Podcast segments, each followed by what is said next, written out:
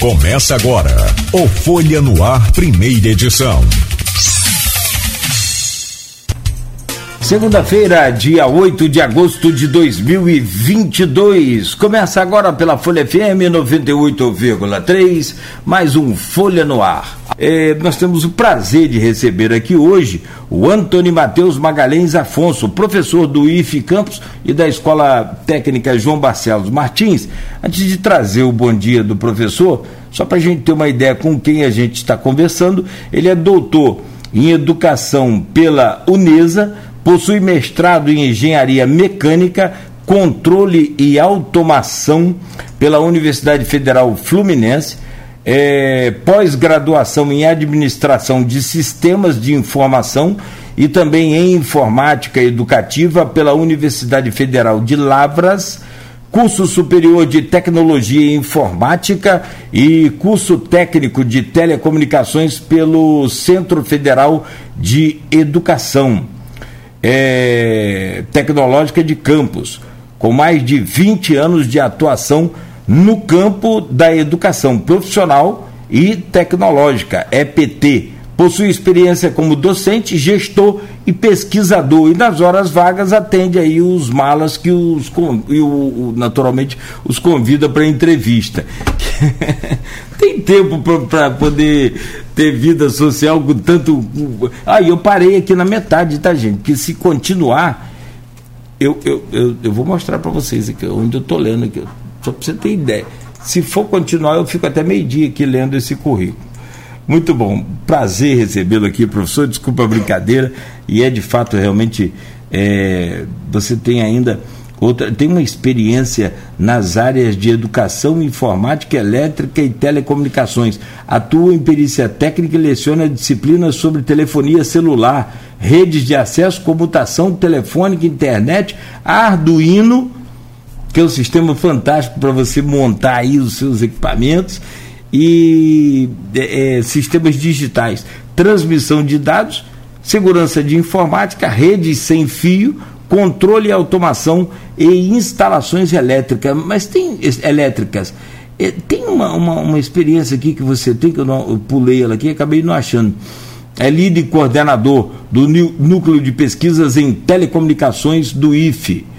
É, experiência em educação.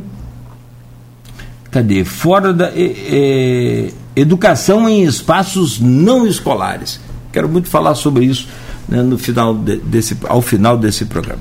Bom dia, seja bem-vindo, professor Anthony Matheus. É, bom dia, Cláudio, bom dia a todos que nos ouvem, que nos assistem também, né? É, agradeço inicialmente pelo convite, é né, uma honra estar aqui contigo.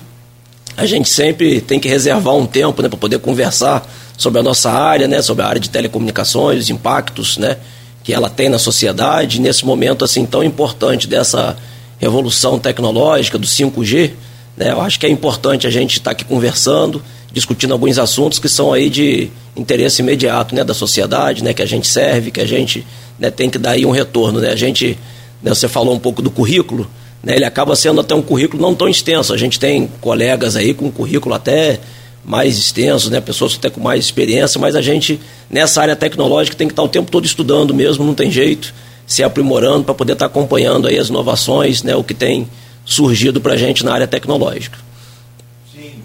Ah, eu agradeço essa, essa paciência aí para poder atender a gente. Eu vou abrir o programa.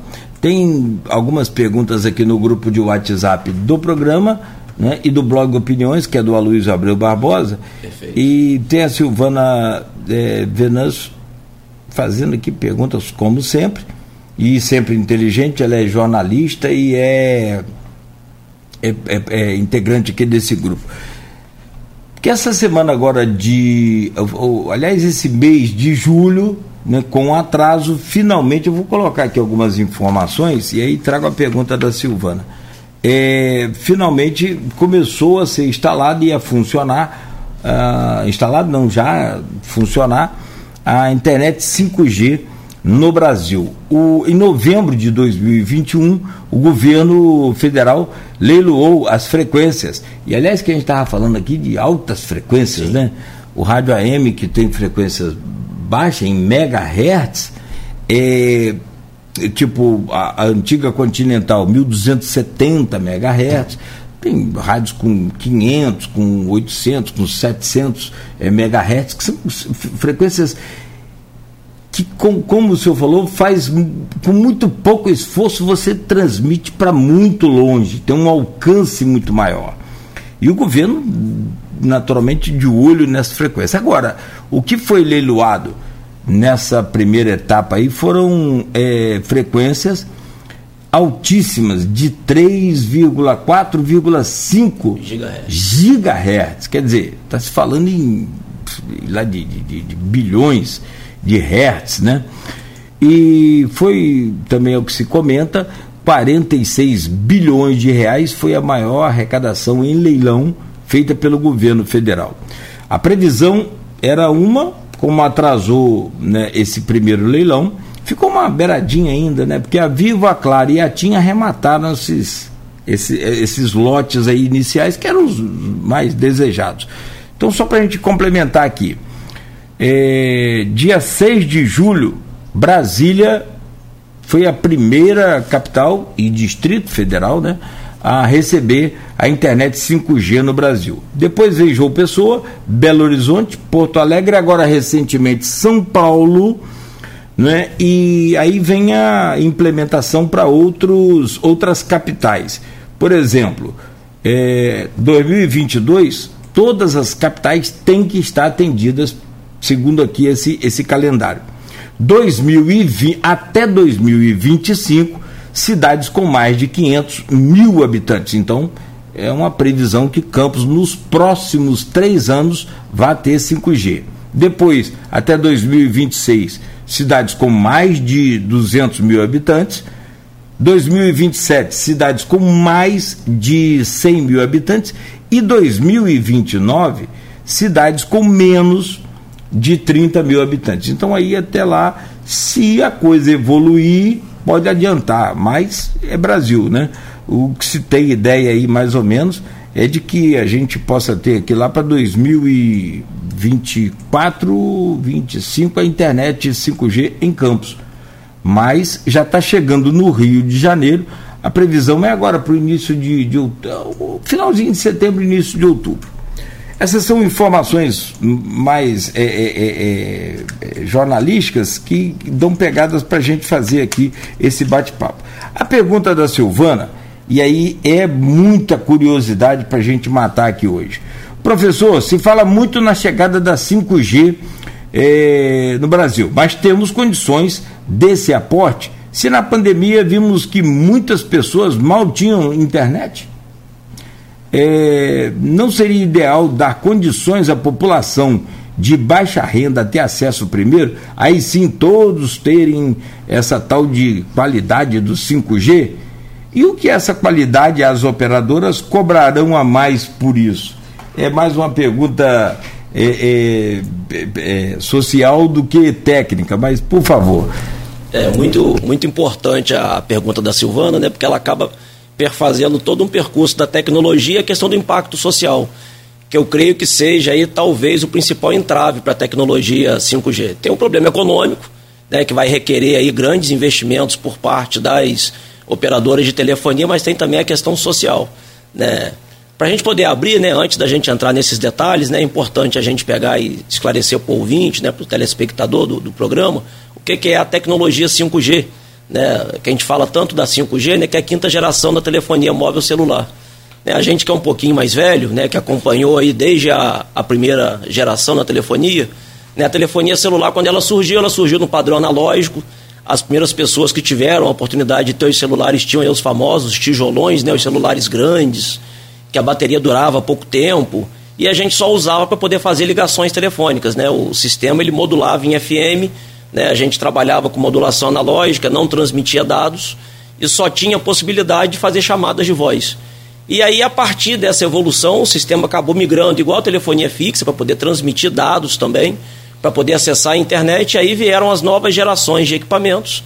Daí surgiram né, a segunda geração da telefonia celular, já mandando mensagem de texto, né, que, o SMS, que a gente chama de torpedo, né, depois evoluindo gradativamente rumo à terceira geração para poder fazer acesso à internet de forma mais satisfatória. E por último, agora a quarta geração, que a gente ainda está nela, né? muito lugar, por incrível que pareça, a gente já está falando de 5G. E daí a importância até da pergunta, da colocação da Silvana, né? que a gente está falando de 5G, mas tem localidade aqui vizinha nós mesmos aqui que não tem sequer a 4G ainda. A gente não tem a quarta geração de telefonia móvel celular ainda presente, a gente já está falando aqui de quinta geração, que é uma realidade que vai chegar, como você bem colocou, primeiro nos grandes centros, nas grandes capitais, grandes cidades, e depois com uma penetração um pouco mais lenta nas cidades, né, com menor número de habitantes. Então, assim, essa quinta geração, o que, que muda para a gente, o que, que ela vem trazendo? Né, ela vem trazendo taxas de transmissão ainda mais altas do que a gente estava aí é, acostumado agora na quarta geração. Né, para o ouvinte, né, o celular dele vai funcionar para acessar a internet muito mais rápido do que já funciona hoje. E a gente está falando assim de taxas de transmissão da ordem de, de 10 vezes, pelo menos, mais rápido do que a quarta geração. Na quarta geração era possível a gente ter de descida, né, de download para o usuário, 100 megabits por segundo né, e 50 megabits por segundo de uplink, de subida. A gente está falando agora aí no 4G de taxas de transmissão iniciais aí de 1 gigabit por segundo de, de descida. Então, assim, é uma coisa inicialmente para a gente inimaginável, né? Em termos de realidade, de acesso à internet, né? É uma coisa assim, vamos dizer que são, são dados, né? São performances que a gente não consegue muitas vezes nem na internet fixa que chega na nossa casa com fibra óptica. A gente vai ter aí né, parâmetros de, de conexão muito interessantes.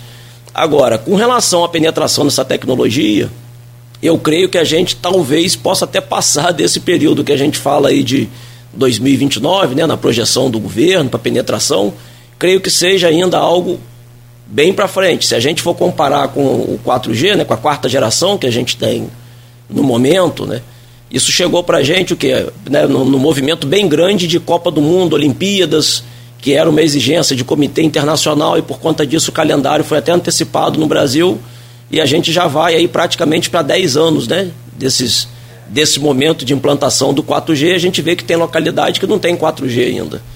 É, então eu creio que a quinta geração também tem aí é, uma certa dificuldade, precisa de um certo tempo bem grande para poder, na verdade, atingir, vamos dizer assim, boa parte do território e boa parte das pessoas. E aí a questão até, né, uma outra questão implícita na pergunta da, da Silvana, eu acho até que, apesar de depender de um investimento econômico muito grande por parte das operadoras, está arriscado ser mais fácil né, é, economicamente você implantar o 5G do que fazer ele chegar às pessoas. Né, eu, eu converso com, com os meus alunos em sala de aula, né? E a gente tem procurado, até você falou da atuação do núcleo de pesquisa e tal, a gente faz muita pesquisa assim de impacto social, a gente vai ter oportunidade de falar mais adiante nisso, da questão da tecnologia, isso é uma função dos institutos, inclusive, né? Que às vezes você coloca a tecnologia, mas não está acessível a todos. Assim, algumas curiosidades, né? talvez a, as pessoas não se deem conta, mas se você for pegar e olhar as regras de negócio do seu plano de telefonia hoje, que contempla a quarta geração, o 4G, né, você vai ver que a tecnologia já proporciona para a gente 100 megabits por segundo de descida, de, de download para você acessar. Aí quando você vai pegar o seu plano, você vê que na regra de negócio dele diz que a operadora é obrigada a te fornecer só 10 megabits por segundo, dependendo do plano. Então assim, você já não explora comercialmente hoje tudo que a tecnologia já te oferece. Então assim, para o 5G, né, para a quinta geração de telefonia celular, bem provavelmente a gente vai passar por isso também e vai depender muito de novas, novas regras de negócio por parte das operadoras. Né? Não faz muito sentido você falar em quinta geração de telefonia celular e você ter planos, por exemplo, hoje com limitação de downloads. Né? O meu plano, por exemplo, é um plano de 8 gigabytes. Se a gente for pensar hoje com a quinta geração, eu estava vendo testes em São Paulo que fizeram na semana passada da implantação, já conseguiram perto de 1 gigabit por segundo mesmo de taxa real de download. Se você for fazer um download de algum material a 1 gigabit por segundo, vamos contar que a gente tem um plano de 8 gigabytes, isso aí vai acabar em 8 segundos. Não faz Caramba, sentido. Não faz sentido, né? Não faz sentido é. nenhum. Então, assim, é todo um processo. Né? E eu, a gente espera que a gente tenha uma evolução igual a gente já teve né, ao longo da história. Né? Se a gente for, for lembrar um pouco, na segunda geração, nas gerações anteriores, você pagava por chamada para poder falar com as pessoas, Sim, pagava por SMS. Depois foi evoluindo, né? Você teve a rede mais ampliada e aí passou a ter SMS limitado, ligações limitadas só entre a própria operadora. Hoje a gente tem ligações limitadas para qualquer operadora. Geralmente os planos já oferecem isso, né? Isso é, um, isso é uma coisa que a gente também vai ter que evoluir para a parte de dados. Não faz sentido a gente ter essas limitações de, de plano, essas amarras, porque, conforme eu falei, com essas taxas da quinta geração, com um plano de 8 GB que é comercializado hoje, que boa parte das pessoas tem, né? Você vai acabar com o plano em 8 segundos. Faz sentido. É que é, você sabe que essas coisas do Brasil, é, a, a, própria lei federal já diz que uma empresa que fornece internet para você, você é, compra lá 300 megabytes por mês, 300 megabytes, 500 megabytes, a coisa está num volume maior agora. É, mas ela só é obrigada a entregar, ela tem uma margem de, de, de, de, de queda de até 80%. Tipo assim, 20%. Se ela não entregar os 300 megabytes para você, mas entregar 200, 8, 8 vezes 3, 24, 240 megabytes, ela está dentro da lei. Mas isso não existe. Aqui, por exemplo, um, exemplo, um, um caso nosso aqui.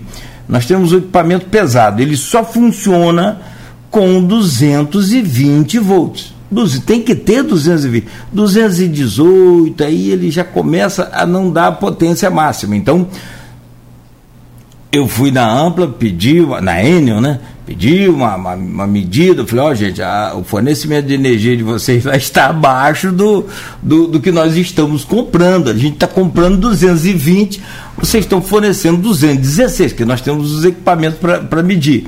Tá, beleza foi feita aquela medição, ficou aquele aparelho um mês aqui, aí no final da história o laudo. Estamos dentro do limite aceitável e não sei o que lá, permitido pela lei federal número tal, tal, tal, que é de 216, 214 volts. Eu falei, caramba, então eu tenho que comprar 250 para vocês me. É uma coisa fora da realidade, surreal. Eu não entendo isso. Como que eu posso comprar 220 volts de energia e só receber 115? É 215.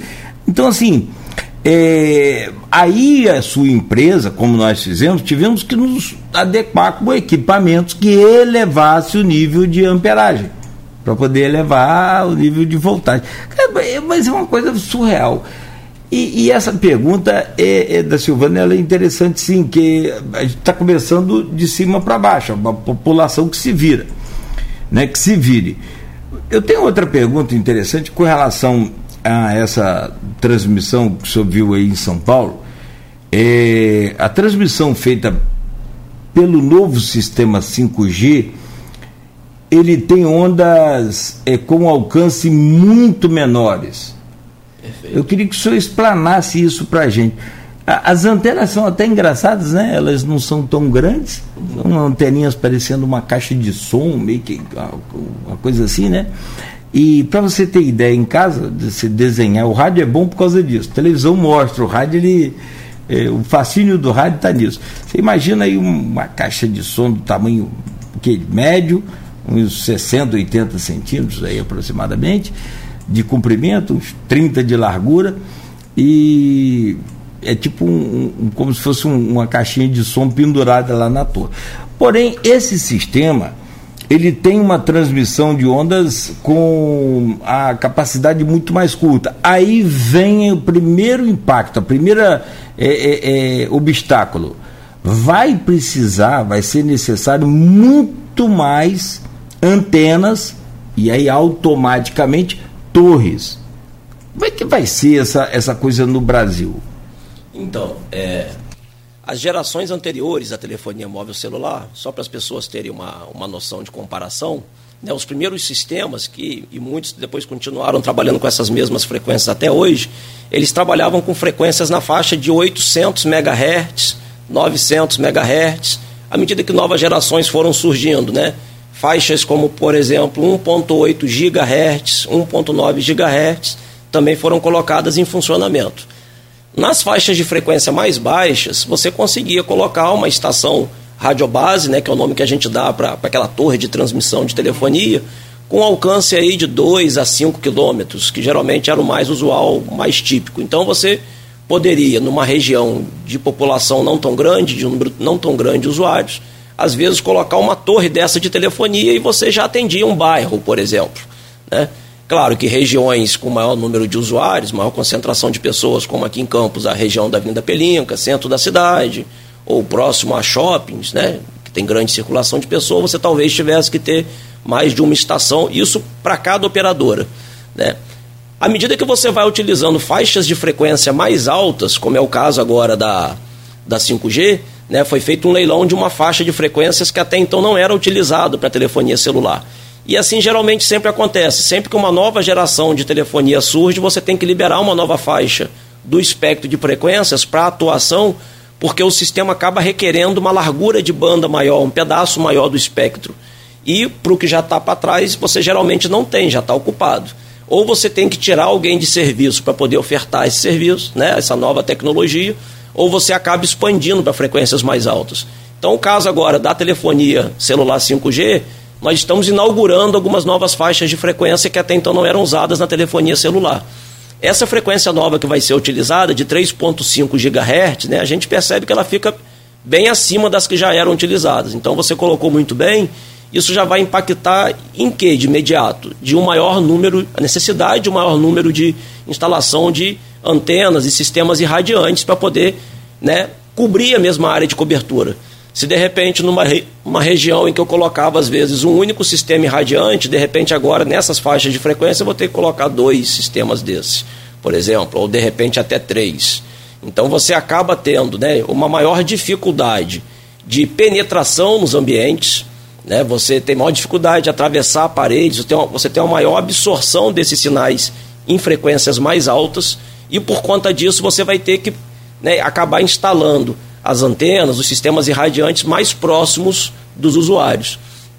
E aí a gente até me, me remete aqui a uma questão é, interessante, que acabou se perdendo um pouco no tempo, mas eu me recordo aí há uns 10, 15 anos atrás, tinha que ser aqui no Brasil uma grande discussão né, em algumas cidades, né, principalmente eu lembro até do caso, eu acho que da cidade de Araruama, que teve uma vez, que eu fui até chamado para ir numa emissora de TV também para conversar sobre o assunto, para explicar né, o que estava acontecendo, em que é, alguns órgãos municipais estavam dificultando a instalação desses sistemas irradiantes, dessas herbes. E aí eu me recordo do caso de Araruama, que estava lá né, embargando algumas obras, porque, segundo eles, essas ondas de telefonia celular causavam problemas nas pessoas, em bebês e tal. Enfim, é, para a época até a gente não tinha muita regulamentação legal a nível de Brasil e a nível mundial né, a respeito disso. Mas já se sabia que essas faixas de frequência que a gente está aqui falando são faixas de frequência de ondas que a gente chama de ondas não ionizantes. Então elas não causam problemas à saúde né, das pessoas que estão em contato com elas. Até porque se causasse a gente aqui agora, né? Nós estamos aqui.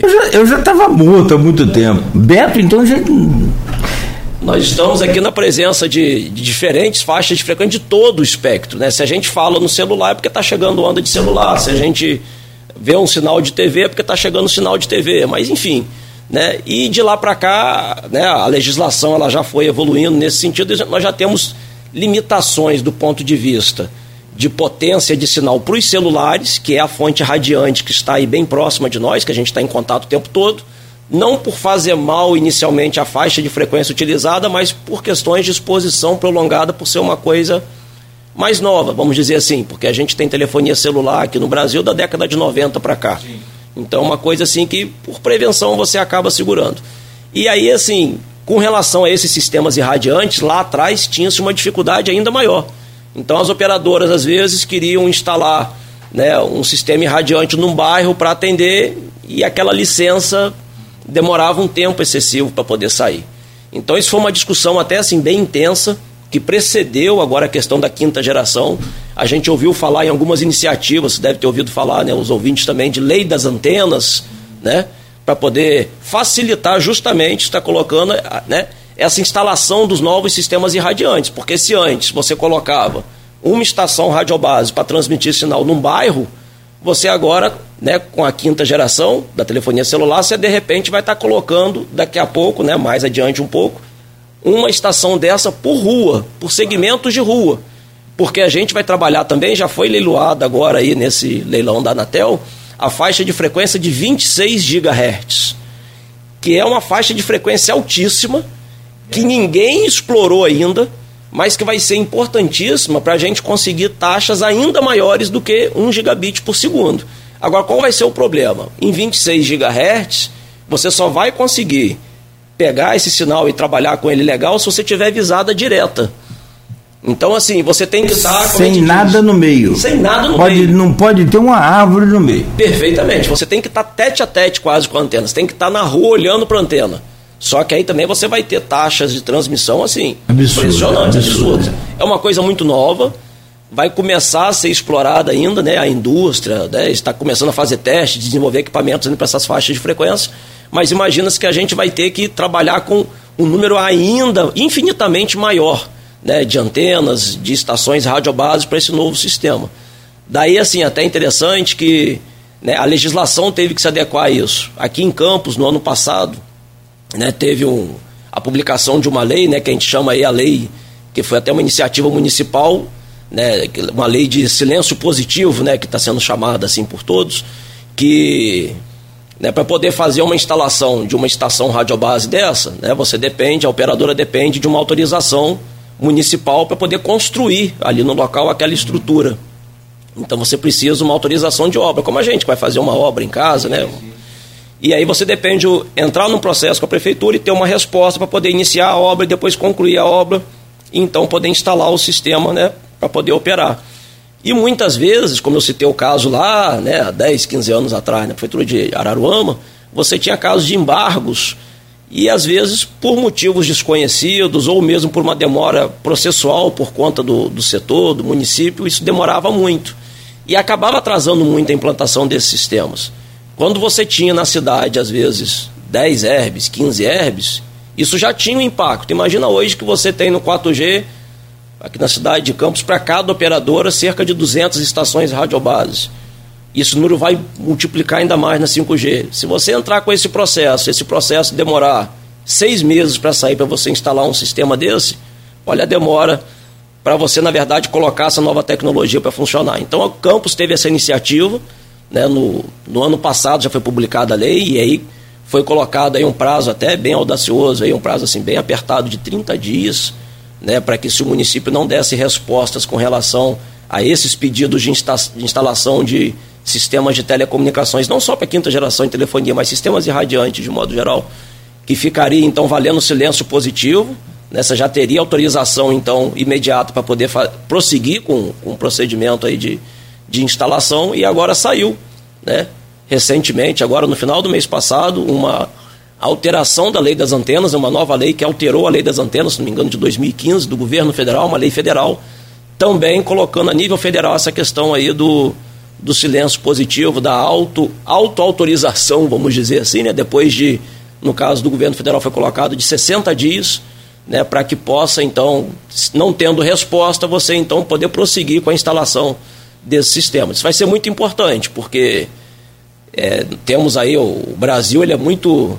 Nós temos aí um território muito grande, né? são muitos municípios, muitos estados, realidades totalmente diferentes e algumas operadoras encontram muitas dificuldades, né, tendo interesse comercial de fazer a implantação dos seus sistemas por conta aí dessa, dessa parte legal, que é importante, né, mas que muitas vezes acaba demorando um tempo maior do que o necessário.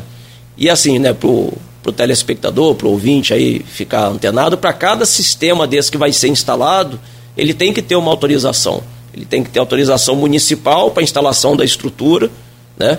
E ele tem que ter uma, uma autorização da Anatel também para poder fazer isso. Então, se a gente tiver um procedimento muito burocrático, demorado, o procedimento ele deve existir, mas ele tem que ser mais rápido o suficiente para poder acompanhar aí essa questão da, do avanço da tecnologia, né? Com toda a velocidade que a gente precisa para implantar aí os novos sistemas. Só uma curiosidade, pessoal, transmite em VHF ou, ou nem usa essa então, os, os sistemas mais novos agora eles já estão transmitindo perto da faixa de microondas.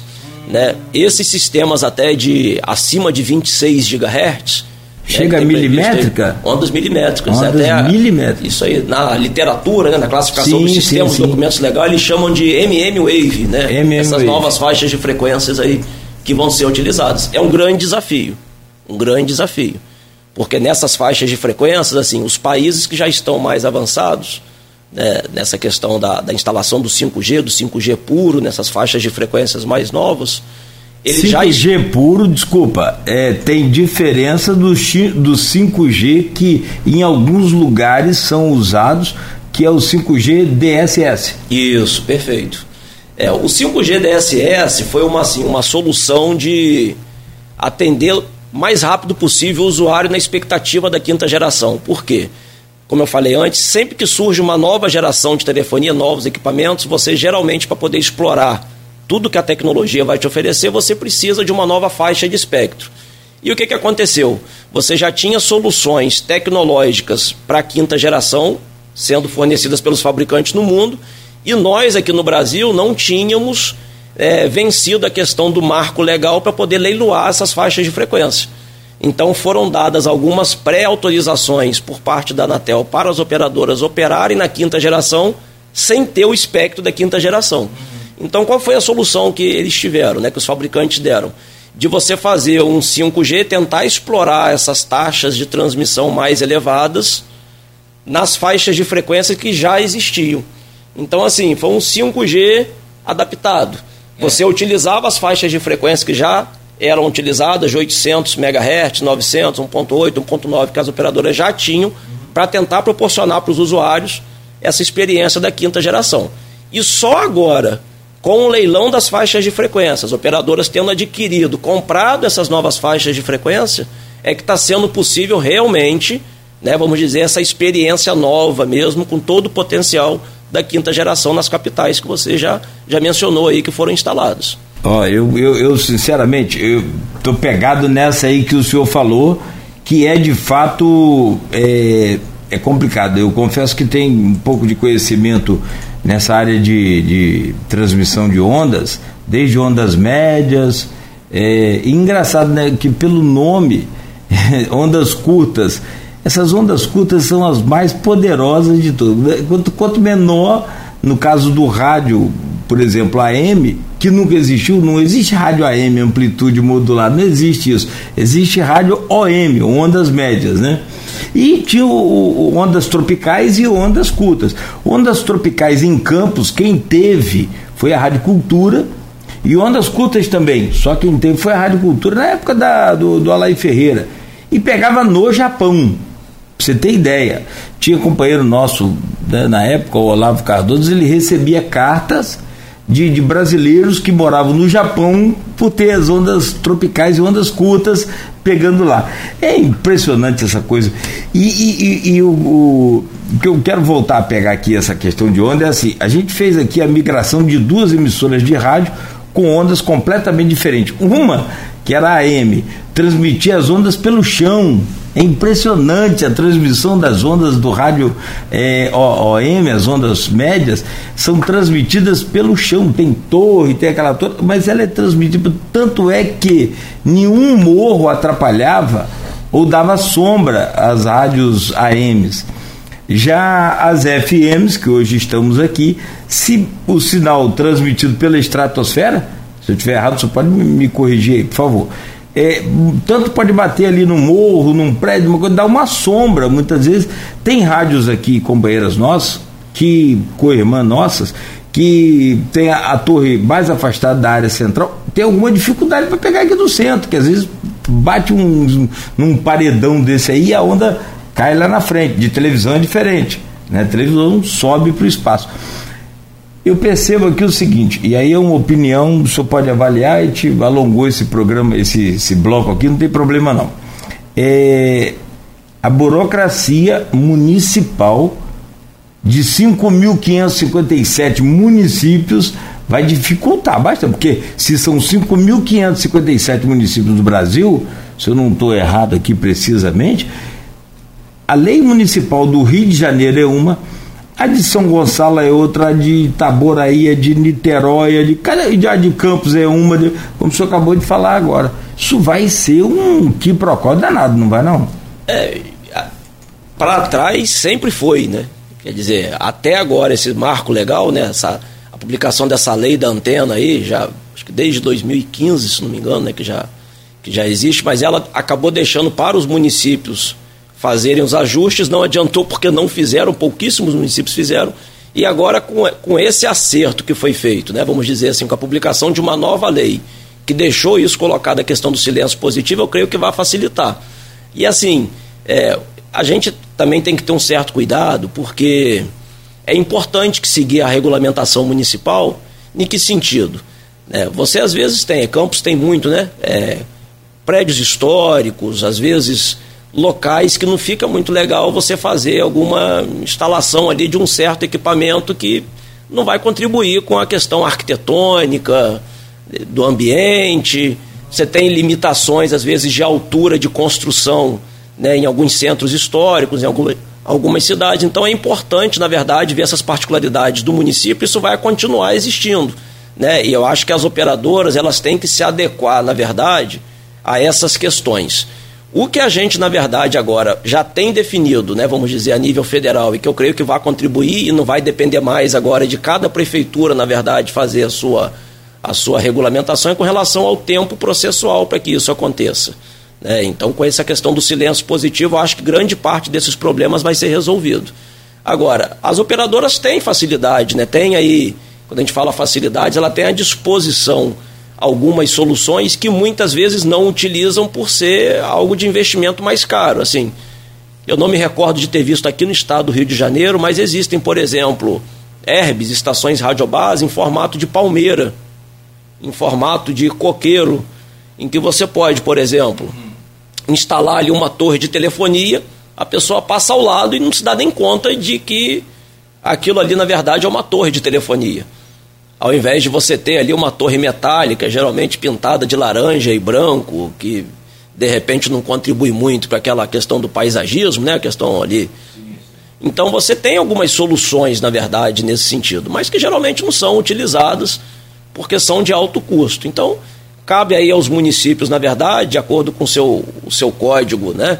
Vamos dizer aí, municipal, com as zonas que ele, na verdade, estabelece, de definir. Ah, determinada região você pode ter torres, nessa região do centro histórico você pode ter torre, mas a torre tem que ser camuflada, você tem que, na verdade, não, respeitar, né, vamos dizer. Você imagina, né? A gente tem alguns casos assim de você vem de uma região ambiental, é, um, um, parque municipal, por exemplo. E aí ele, do meio do nada, você vai lá e coloca uma torre de telefonia. Tem todo um estudo de impacto ambiental, na verdade, que tem que acontecer né, para que aquilo ali aconteça. Né? E essa regulamentação federal agora e as municipais não, não tiram isso de exigência, isso continua existindo. Né? Então a questão muito mais agora é com relação ao tempo em que esse processo pode durar.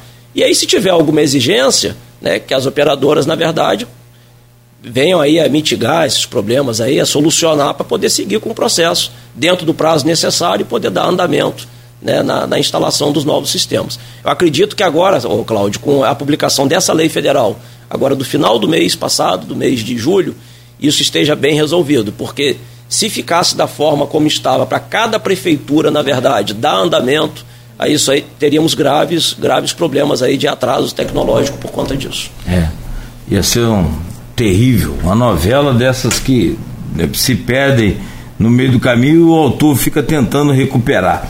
E com isso vai embora. É só retificar aqui pela ionosfera, onde a gente pega um vácuo ali de transmissão das ondas. Ah, você entenda as ondas como luz. Eu costumo comparar ondas como luz. É, porque elas, na verdade, tanto a luz, né, os diferentes tons, uhum. eles têm seu, que a gente chama de frequência e associado a ela tem o seu comprimento de onda. Sim. Assim acontece também com as ondas eletromagnéticas. Então, assim, quando a gente fala do espectro de ondas eletromagnéticas, a gente está falando desde as menores ondas que a gente uhum. pode trabalhar, que são viáveis de trabalhar, até o que há de mais alto. E o mais alto, o limite é infinito. Na é verdade, infinito. o limite que a gente tem é de acordo com as facilidades de propagação desses sinais e os equipamentos eletrônicos para gerar os sinais de frequências mais altas. Né? O sinal da rádio AM, por exemplo, que você citou, ele trabalhava com frequências mais baixas e por trabalhar com frequências mais baixas, o comprimento de onda era muito grande. E até assim, quando a gente fala das antenas que a gente utiliza, pelo comprimento de onda ser muito grande, você tinha antenas que também tinham que ser muito Sim, grandes. Então você tinha até que fazer uma antena de AM, a gente estava conversando aqui uhum. antes, né, pegando uma extensão de cabos que pegava toda a altura de uma torre imensa, ainda tinha que ficar parte enterrada no solo para dar aquele comprimento de onda para você conseguir fazer a transmissão naquela faixa de frequência. E aí você tinha uma grande vantagem, porque essas faixas de frequência mais baixas, você tem pouca absorção né, na sua transmissão. Você tem ondas diretas, tem ondas terrestres, né, ela, você consegue ter também ondas ionosféricas, né, uhum. em que uhum. você vai consegue jogar essa onda para o espaço e ela reflete e volta, então você tinha alcances assim. É. Inimagináveis. Eu, eu lembro da época, a gente estava conversando aqui antes, eu fui, eu tive aí o, o prazer de ser estagiário da TV Record, né? no meu início aí de estudo, quando eu terminei o curso técnico, e tive aí a oportunidade de trabalhar com o seu Manel Peçanha, né? Uhum. Saudoso Manel Peçanha. E o Manel falava, né, que ele já recebeu carta dos Estados Unidos sim, e de outros sim. países da atuação dele na rádio na época, da, da Rádio Cultura. Você chegou a pegar essa época lá de, de, de OC e OT? Eu já vim depois, e aí ah, peguei o ah, relato de Manel. Que era justamente por conta disso, você conseguia ter um alcance muito grande por conta de, dessas ondas, né, dessas chegadas. Agora, à medida que você aumenta as faixas de frequência, por exemplo, em FM, você já não consegue mais fazer isso.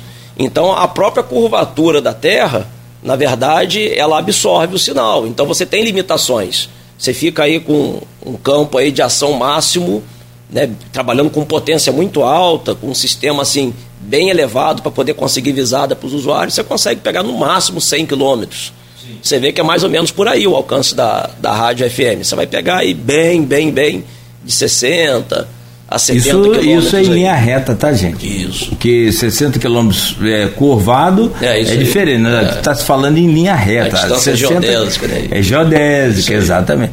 Você vai falar em, por exemplo, daqui a São João da Barra tem 30 quilômetros. Se for colocar em linha reta, tem 10. É um terço, é um. por aí, assim, sei lá, depende da estrada, depende né? Depende da estrada. Professor, tem vários comentários aqui, a gente quer entender mais, mas eu. eu, eu essa aí é a parte mais é, é, é, técnica e talvez mais menos atrativa para o ouvinte. Mas. É, para o ouvinte, a gente quer conversar um pouco agora nesse próximo bloco. Eu vou pedir licença ao senhor para fazer um rápido intervalo e saber. O senhor já começou a dar alguns exemplos aqui, a gente vai falar mais né, o que, que vai melhorar também na nossa vida de, de dia do dia a dia e o que, que vai mudar na educação, na é, é, indústria, técnica de informática, o que, que vai mudar na indústria automobilística.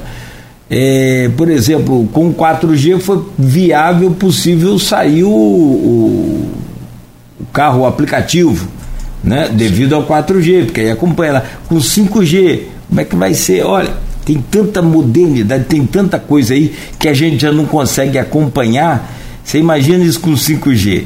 Vamos lá, aqui para fechar esse bloco, só alguns comentários. O Roberto Shoa comenta aqui no, blue, no, no grupo de, de WhatsApp o seguinte: Estou em Brasília e não senti muita diferença até o momento. Falando sobre 5G. Roberto Shoa é policial federal, é, é palestrante também, escritor. Agora tem que ver se o celular dele está já capacitado, porque tem alguns celulares que não estão, né? Perfeito. É, e assim, é, a questão da experiência, talvez o usuário agora ele não tenha a melhor experiência ainda. Por quê? Para você ter uma boa performance na rede, você vai depender de alguns fatores. Então, por exemplo, estar num local em que a tecnologia 5G esteja sendo oferecida, estar perto da torre, do sistema irradiante, não estar concorrendo com um número muito grande de usuários, que eu até acredito que não esteja, porque para poder usar esse novo sistema, você tem que ter um aparelho telefônico celular compatível com a tecnologia. E são pouquíssimos modelos ainda do que a gente tem no mercado que é compatível com a tecnologia. Assim, se a gente for ver, eu estava pesquisando agora no final de semana para atualizar a lista, são 81 modelos de telefone 5G homologados pela Anatel. Né? Porque todo aparelho para ser vendido no Brasil tem que ser homologado pela Anatel. Sim, então, sim. hoje tem 81 modelos. Desses 81 modelos, nem todos estão no mercado ainda para serem vendidos. Então a gente tem que ver também que de repente né, o usuário hoje não tem um telefone 5G o mais apropriado possível para poder utilizar o sistema e às vezes não está nas melhores condições de rede nesse momento ainda tão inicial de operação do sistema.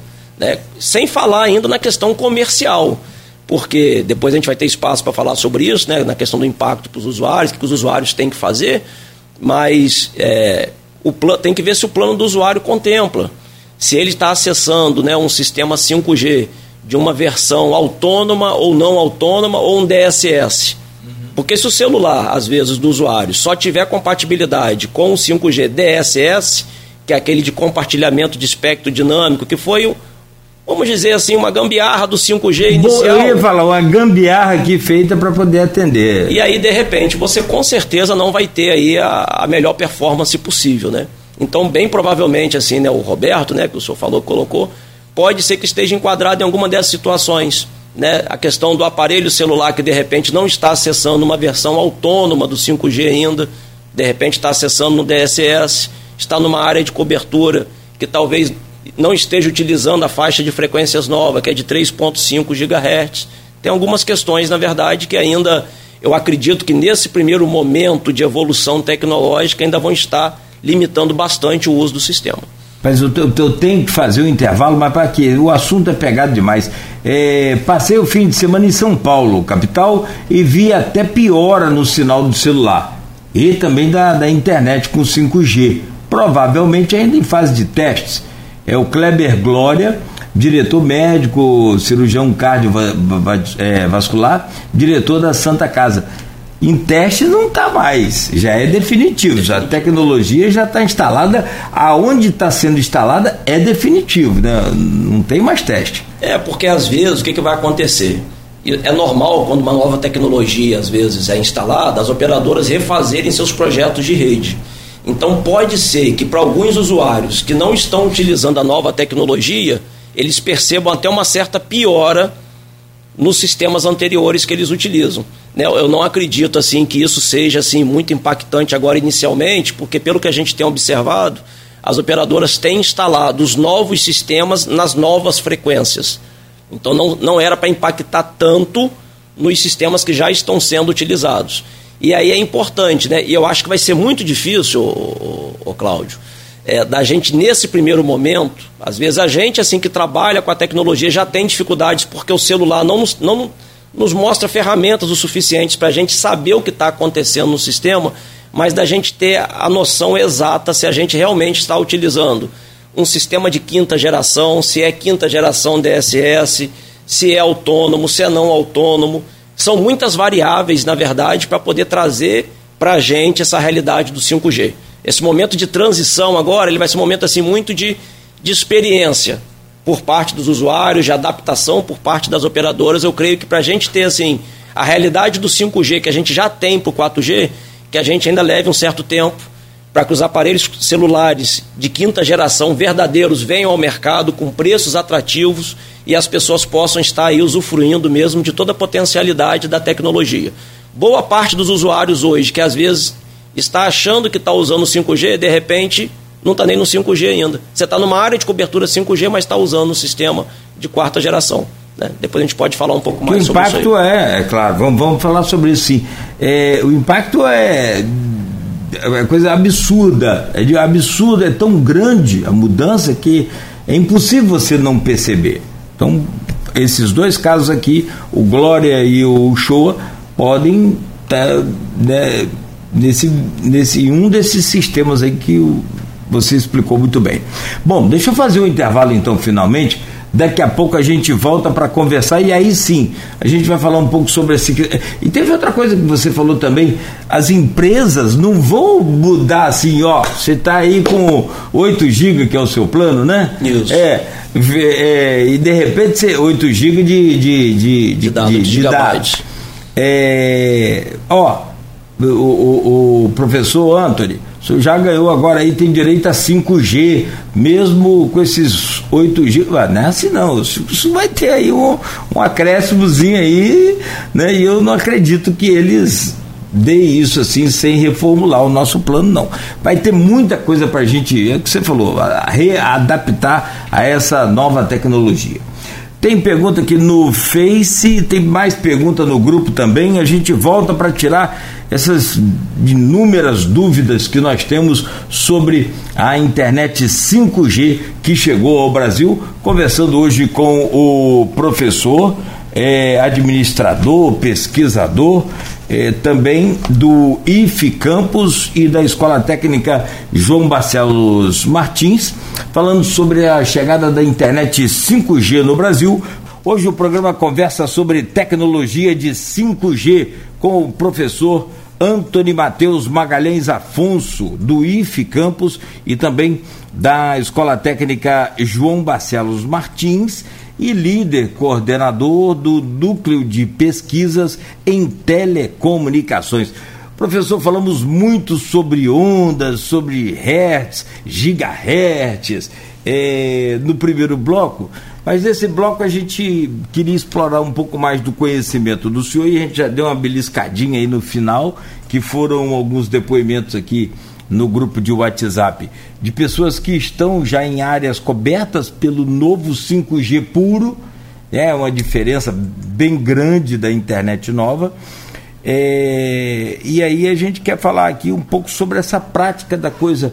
O, o que, que o senhor pode trazer para a gente assim e, e, e, exemplificar, como por exemplo na indústria, tanto da, da, da tecnologia, na indústria automobilística, é, vamos lá, na medicina. Depois tem até uma pergunta que aí eu vou usar lá do grupo também sobre a questão de educação. E, e, e tem uma outra coisa que a gente falou: velocidade de upload e velocidade de, de download. Você sabe que na, na pandemia eu descobri que os nossos planos são assim: quando você compra um plano aí de uma, de uma empresa é assim, 300 mega de não sei o que. Aí você entra, pô, 300 é muito melhor do que 100 mega. São duas vezes mais, são, é, beleza, fechou. São três vezes mais, né? Então nós temos 300 mega. Mas quanto de upload? E aí foi, para nós aqui do rádio, por exemplo, e de, de, de, de eu acompanhei, e, e, nós usamos um aplicativo aqui que a a Globo usou, a Globo News usou, a Band News, a Record News, a CNN, todas elas usaram que foi o, o, o, o velho e famoso Skype.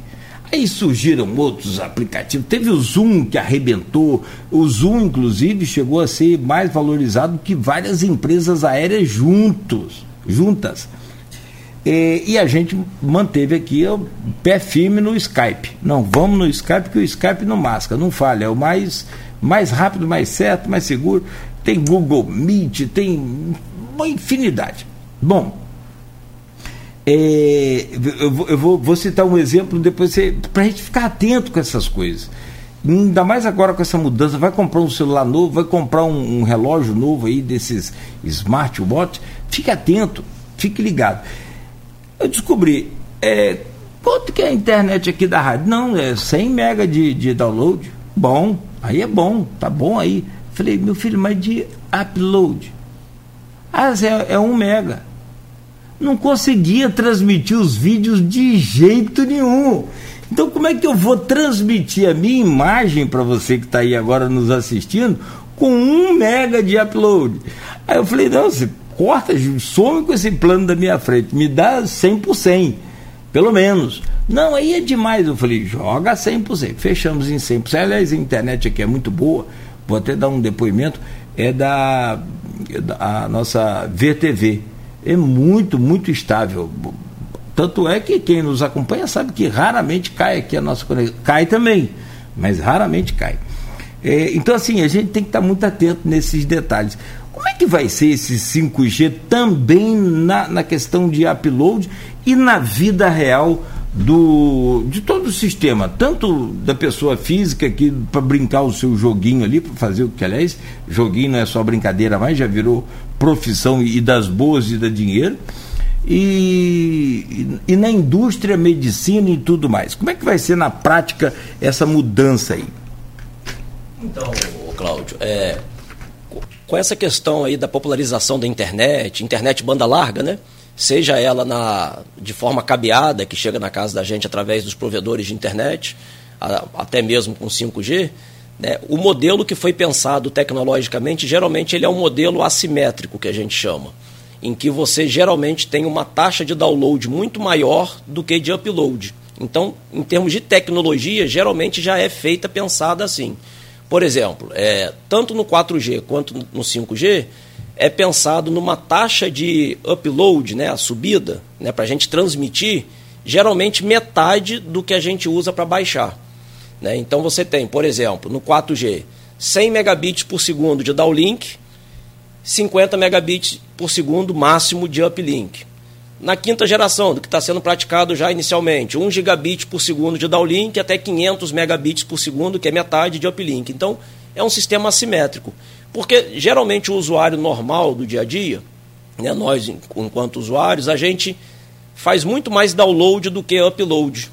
Então, você às vezes vai entrar numa página de internet, você vai lá em cima, digita só o endereçozinho, um endereço lá, uma URL, que é um comando de texto pequeno, você envia pouca coisa e acaba recebendo um caminhão de informações depois ali.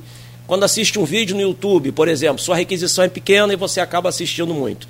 E isso acaba trazendo um problema, na verdade, quando você, ao invés de ser é, um utilizador da tecnologia, você acaba sendo um gerador, que é o caso né, que os meios de comunicação né, experimentam no dia a dia, como você citou o seu caso, que você produz conteúdo, você precisa transmitir muito mais do que receber né, o caminho inverso, e que boa parte da população que não estava acostumada com isso passou também a experimentar por conta da pandemia.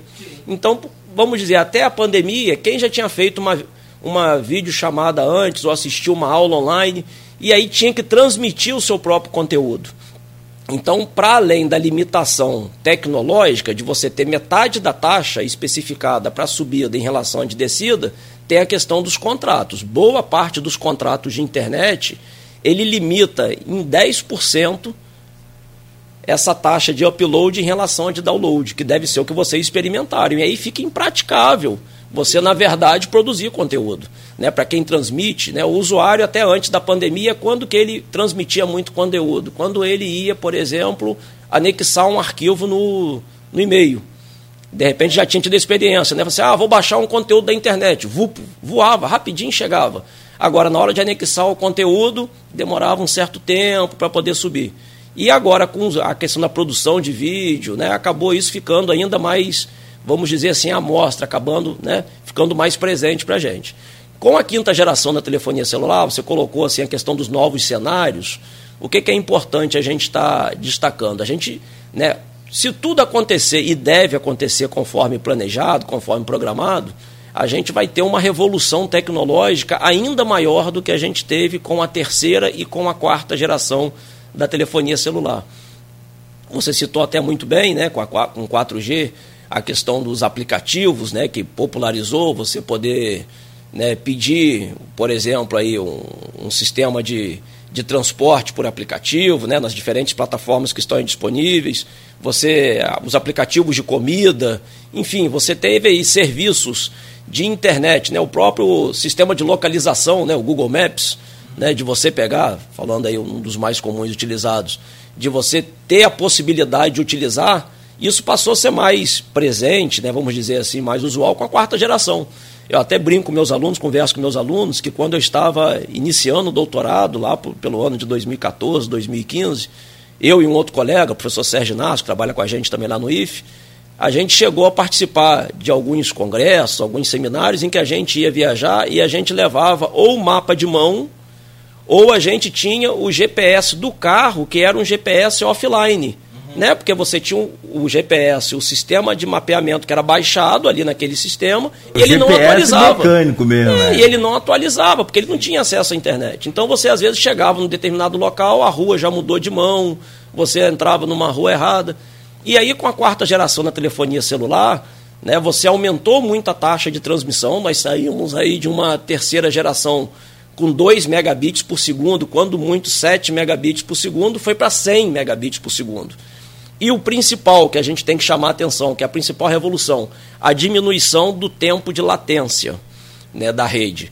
Né? Para o usuário né, que está aí nos ouvindo, né, o que, que é o tempo de latência? É o tempo que leva para a informação sair do meu celular até o ponto de destino. Quanto menor esse tempo, mais em tempo real a comunicação fica. Com o 4G, a gente conseguiu ter tempos de latência da ordem de 10 milissegundos. Por isso que a gente pôde começar a ter experiência de ter o GPS no carro em tempo real. Porque se esse tempo de latência fosse grande, você imagina o GPS que vai cantando para você, em 100 metros vire à esquerda. Uhum. Se o tempo de latência é grande, quando ele for falar isso para você, você já passou da rua. Já tinha passado um quilômetro. Então, assim. O tempo de resposta é rápido. Exatamente. Então, assim, não basta ter uma conexão muito rápida, em megabits por segundo. O tempo de latência tem que ser pequeno. O 4G já nos proporcionou essa realidade com tempo de latência menor. E agora com o 5G, com a quinta geração da telefonia celular, a ideia é que você tenha tempos de latência menores ainda, da ordem de 1 milissegundos, até 5 milissegundos, mas da ordem de 1 milissegundos. E o que, que isso vai mudar para a gente? A gente vai poder ter experiências de comunicação em tempo ainda mais real utilizando a rede de telefonia móvel celular.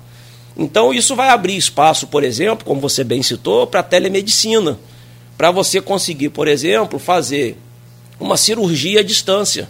Né, tendo aí um, um, dos cenários da quinta geração, né, porque a quinta, a quinta geração é pensada em alguns novos cenários de uso. Um dos novos cenários de uso é o que eles chamam de internet táctil. Né, seria o que, por exemplo? Você usar na telemedicina, né, um médico daqui de Campos está aqui com um controle, uma ferramenta como se fosse um joystick de, de videogame, fazendo uma cirurgia, uma operação remotamente, por exemplo, no paciente em São Paulo. Claro, assistido por um outro médico e tal, mas usando a rede de telefonia celular fim a fim, daqui e de lá. Com esse tempo de resposta bem pequeno, ele vai poder, por exemplo, operar aquele instrumento e vai ter a certeza de que lá do outro lado, o bisturi, por exemplo, quando ele der um simples toque, ele vai dar em tempo real esse simples toque. Hoje isso ainda não é possível, porque você imagine, ele dá um toque aqui e aí não chegou lá ainda. Aí ele acha que não chegou, dá outro toque. Daqui a pouco dá dois toques acumulados lá e você passa do limite que tinha que passar, falando a grosso modo para que as pessoas possam entender, né, com essa questão do atraso. Então, esse problema, por exemplo, seria resolvido com a quinta geração da telefonia celular. Um outro cenário, por exemplo, dos carros autônomos. Né? De você poder. Já temos eh, nos locais onde a quinta geração já está funcionando com 5G puro, nós já temos alguma experiência. A gente já consegue ver isso aí né, em programas de telejornais, pela internet, de que você, que você chega, pede um carro por aplicativo, como a gente pede aqui né, no Brasil, e chega o carro com um motorista. Nesses países onde já tem a quinta geração, você já tem experiências de carros que chegam dirigindo sozinhos utilizando plenamente a rede de quinta geração de telefonia celular. Né? É, nós temos, a, a, por enquanto, já temos no Brasil, ainda na 4G, o, com essa latência que você falou, com esse tempo de, de resposta demorado, é, é, que não é tão demorado, mas para quem está operando um equipamento, um bisturi, minha Nossa uhum. Senhora, é isso mesmo. Você clica no, no, no no programa, o programa não abre, você clica de novo, mas ele está naquela latência. É, nós temos as máquinas agrícolas operando via satélite. Sim.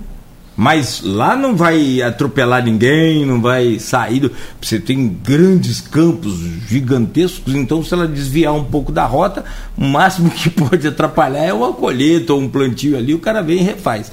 É, o Elon Musk, por exemplo, que é o, o. Aliás, teve até acidente agora, recentemente, morreu um dos é, integrantes do carro que acompanhavam toda a movimentação. Mas é assim, justamente o que você falou, os carros já não batem mais um no outro por conta do sensor de freio, de distância, não atropela uma bicicleta, atropela, isso tudo por conta da latência. Isso aí. E assim, você tem, no caso da agricultura no campo, você tem alguns critérios de segurança que podem ser adotados. Por exemplo, uma máquina dessa do campo, você pode colocar lá uma regra para a pessoa que faz a programação do sistema que se ela ficar um determinado tempo em milissegundos sem receber uma resposta de comunicação, a máquina para. Então, isso não traria problema para aquela operação, por exemplo, de, de semear no campo, de aplicar um determinado produto, dela parar um segundo até restabelecer a comunicação. Agora, para esses, né, esses tipos de, de novas situações que a gente está comentando, para um carro, por exemplo, que está se locomovendo na rua, ficou sem comunicação para, fecha o trânsito, aí você já começa a ter problemas, ou atropela uma pessoa. Então são questões, na verdade, que vão evoluindo lentamente, né, e que agora, com essa quinta geração, a gente imagina que seja possível. E já está sendo possível nos países que já implantaram. Um outro grande um outro novo cenário que é assim que é interessante, né, que a gente fala desses cenários são novas aplicações que podem surgir. Então as principais, que como toda nova geração da telefonia celular trouxeram para nós, é a questão de taxas de transmissão mais alta e maior número de usuários. Sempre que a telefonia evoluiu nessas gerações que a gente vai falando, está buscando o quê? experimentar novas taxas de transmissão, maior número de usuários na rede, sem bloquear a rede. Igual a gente pensava há 10 anos atrás, você ia para a praia no verão, ninguém conseguia falar com ninguém. Porque bloqueava o sistema, isso Aliás, diminuiu até bastante. no Réveillon já né, tem problema. Pra, assim, a termos de comparação, um sistema de telefonia celular de primeira geração, buscando bem lá atrás, na década de 90, você tinha em cada célula, em cada área de cobertura, no máximo 19 usuários podendo falar por vez. Você pega num sistema de quarta geração, hoje o número passa de mil usuários, por exemplo. Então, assim, você instala uma única infraestrutura e tem um número muito maior de usuários. Então, você aumenta o número de usuários, aumenta a taxa de transmissão.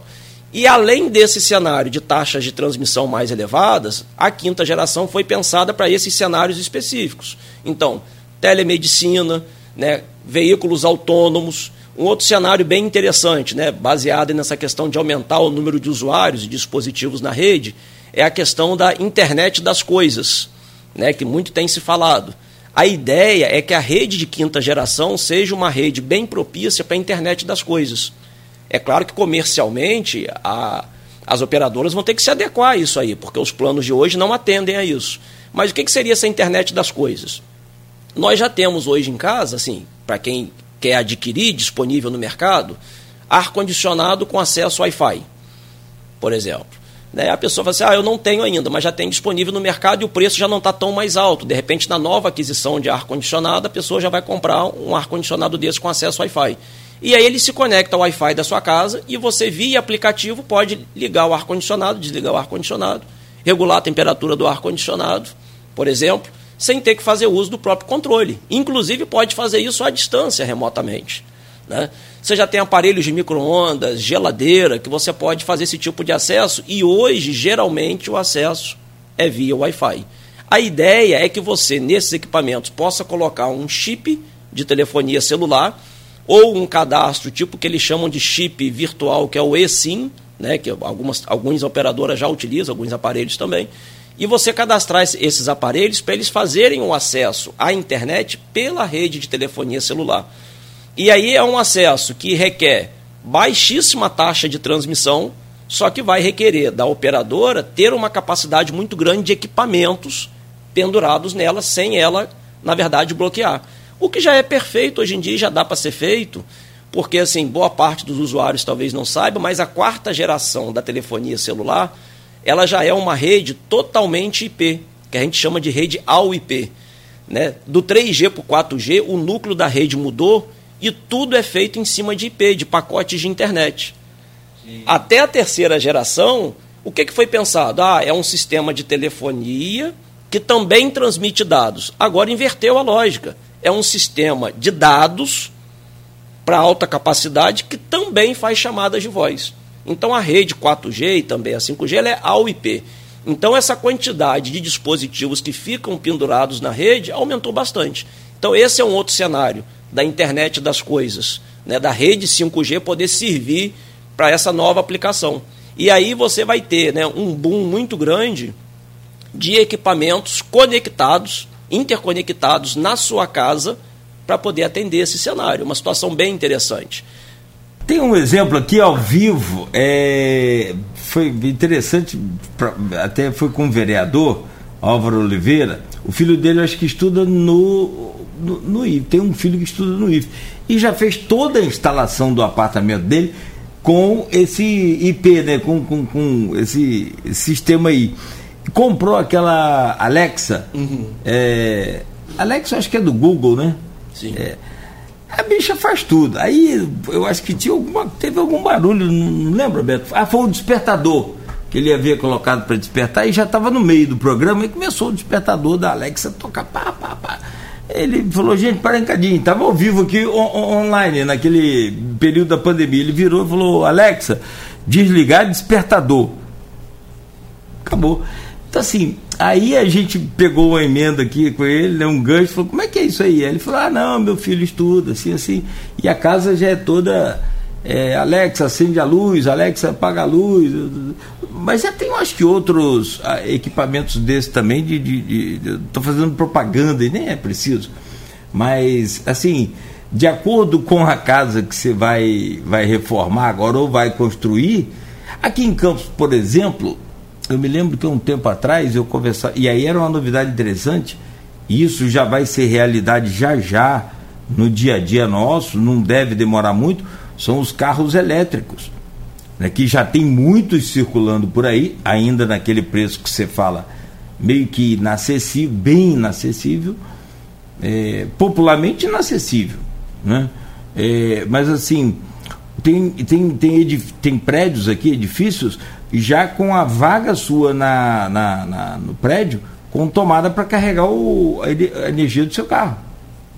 Interessante, né? Sim. É interessante. É, é, já não é tão novo, mas é interessante, porque a hora que tiver, já vai ter. E aí você põe uma infinidade de, de coisas disso. É, eu, eu, quero falar sobre a educação, mas tem um comentário aqui, deixa eu trazer algumas coisas aqui da internet, várias pessoas comentando aqui. Eu vou passar para você alguns comentários. Bom dia a todos que estão comentando aqui, interagindo com a gente. É, Wanda Terezinha, é, é, um doce de criatura também, né? Parabéns, Anthony, muito orgulhosa de você. Aí você pode comentar, agradecer, fica à vontade aí. É, tem outra aqui também que comentou, Alceni Bueno. É, Alceni, eu acho que é lá do, do, do Eu confundo Alceni com outro diretor é, do. Da, rede, da Rede Fitec, foi, é, da foi Rede diretor Fitec. nosso da João Barcelos Martins. Então não confundo, não. Alceni, um abraço a ele aí. É, parabéns ao Grupo Folha pela escolha do tema e do entrevistado. Professor Anthony, a gente marcou aqui, Afonso, tem um conhecimento absurdo do assunto. Eu vi mais aqui, tem Mário Filho botando esse coraçãozinho vermelho e preto, que não serve para nada. É. Tem outra aqui, ó, o Marques Magalhães, esse aí é parente. É, esse é o tio, lá de Minas, lá de Olha lá, parabéns pelo. É? É, é da onde? Uberaba? Lá de, não, lá de BH, de Belo Horizonte. Ah, de Belo Horizonte. Ele falou aqui, ó, parabéns pelo tema abordado, assistindo de Belo Horizonte a excelente entrevista do meu sobrinho, Anthony. ah, o seu Anthony tem acento no ar? Tem, tem um acento no ar. Ah, depois a gente corrige é, aí, Beto. Sem problema. É, aí tem uma pergunta aqui, que aí sim a gente pode falar de outros temas desse bloco ainda. Eu acho que eu vou emendar até 9 horas, a gente vai direto. a sua explicação é muito prática, é de professor mesmo. Quero te agradecer por isso. O Lúcio Nunes, ele diz aqui, ó. É, professor, bom dia. Muito se fala do case de sucesso da privatização das telecomunicações do Brasil. Ou no Brasil, né? Eu que errei aqui, desculpa. Hoje é, todo mundo pode ter um, um celular. Mas o cenário que temos hoje é de um oligopólio de quatro operadoras. Uma agência reguladora corrompida e hoje o brasileiro paga a tarifa mais cara do mundo por um serviço medíocre. Da lista das dez piores empresas no Procon, as quatro operadoras encabeçam a lista. Enquanto isso, a estatal chinesa criou a maior rede de 5G do mundo e já lançou o primeiro satélite de 6G do planeta. E a Coreia do Sul já se fala em 7G. Eu já ouvi falar alguma coisa sobre 7G também na Coreia do Sul. Eu tinha a informação que a Coreia do Sul tinha sido o primeiro país a usar 5G. Ele aqui já está falando que a China criou a maior rede. Né? Então, é, uma coisa é certa, é na Ásia que as coisas estão acontecendo em tecnologia. O que o senhor acha desse cenário e como ele poderia ser revertido? É, antes até de responder o Lúcio, mandar um abraço aí para a doutora Wanda, né? amiga de longa data, né? Amiga da minha mãe também. Minha mãe tem um, um salão de beleza lá em Donanda e ela já é amiga da minha mãe há muito tempo. Qual o nome cliente, do né, salão né, lá? Vamos aproveitar com é. esse jabá aí logo de uma vez. é o Ideal Cabeleireiro, né? Minha mãe, Qual? Ideal Cabeleireiro, em Donanda. Em Donanda? É, isso, em Donanda, onde a, gente, onde a gente reside. Eu resido na frente da casa dos meus pais. Aonde ali? Né? Na, é, antes, da, antes da curva de Donanda. Antes da famosa curva, a curva de, Donanda. Minha Como mãe é, é o nome deve, da sua mãe? Márcia, deve estar lá na escuta também lá com meu pai também, o Carmindo, mandar aí um, um abraço Dona Márcia e seu Carlindo, já garantimos um corte lá. Vamos incluir o, o, o Aloysio e o Arnaldo aqui gente, e o Cristian para ele não ser preso. Ah, vamos lá, brincadeiras à parte, um abraço para seus pais. Um abraço para todos aí que, que nos ouvem também, que estão nos assistindo.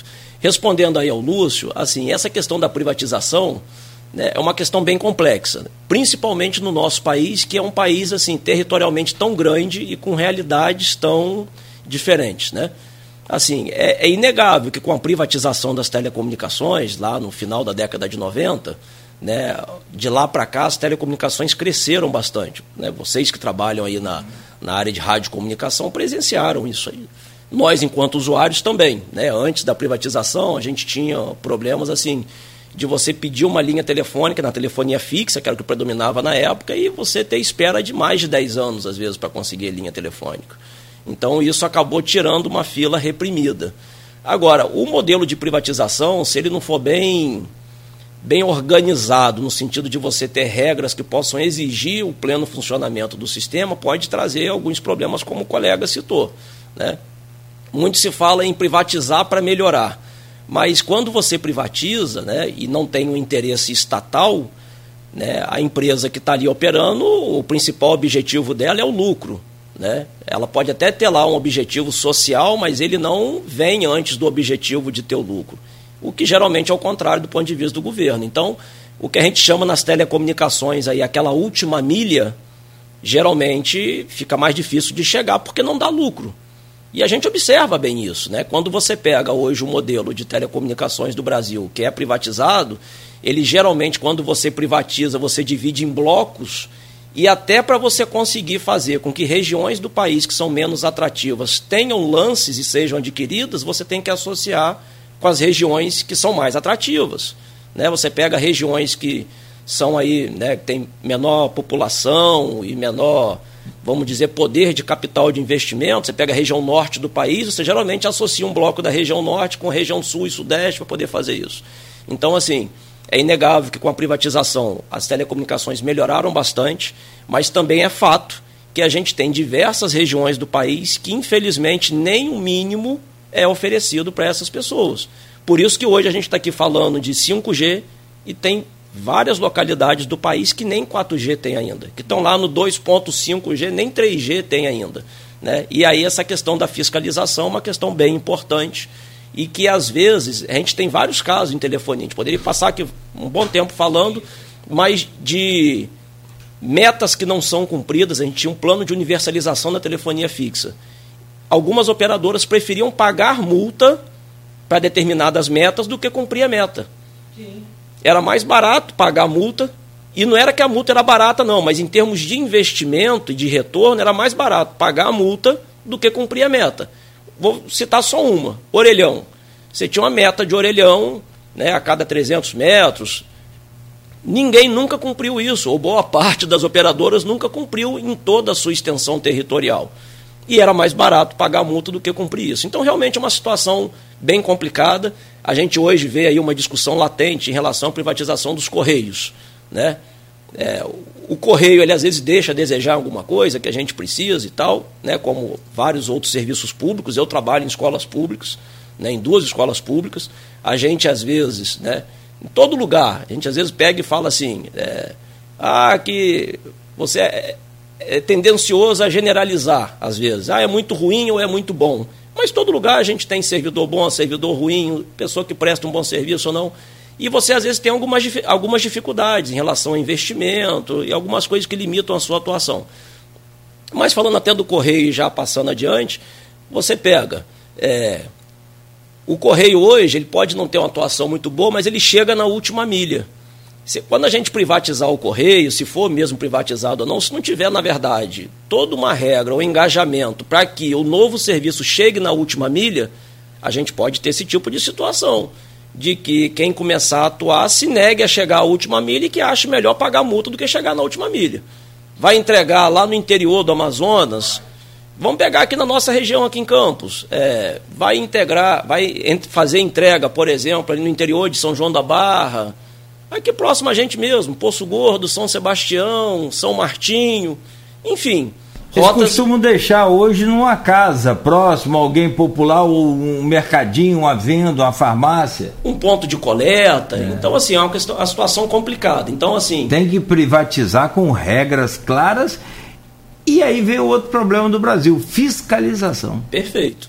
A questão da fiscalização, que a gente às vezes sofre um pouco nas telecomunicações. Já, já, viu? Então, nas telecomunicações, já viu quantas rádios piratas tem em Campos? Outro dia eu coloquei o rádio para fazer uma busca automática no carro. Rapaz, eu fiquei com tanta raiva. É, que o que é mais interessante, você sabe qual é a maioria das rádios piratas em Campos? Em Campos. Elas são de pastores. Que pastor caô de mentiroso é esse? A primeira coisa que Deus fala que é conheceis a verdade a verdade vos libertará. Você está falando verdade pelo rádio pirata? Você é um mentiroso, pastor. Você é um caô, né? É, é não só um, um, um, um criminoso, como também está usando um veículo pirata para disseminar a palavra de Deus. Ah, mas é para. Não vai, não, que Deus não abençoa, não. Isso é rádio pirata. Mas tem muita. Muita, muita. E a fiscalização é ineficiente. Não tem. Muito ineficiente. Então, assim, isso acaba nos trazendo um grande problema. Né? Na telefonia, por exemplo, assim. É, por que, que já está se falando em 6G, 7G? Porque nesses países, né, que o, o Lúcio muito bem citou, eles já implantaram 5G, a China já tem, né, a China é um país bem grande, né, se for pegar em termos de território, né, é bem grande. E eles já estão com a última vez que eu vi, praticamente eu acho que 90% do território ou mais implantado com a quinta geração da telefonia celular. E aí, quando você já chega e bate as metas dessas, dessas taxas de transmissão que a gente está aqui conversando, eles já vão partindo para a próxima. É um caminho de evolução. E aí é natural que já se fale em 6G, 7G, né, de você já começar a falar das próximas gerações.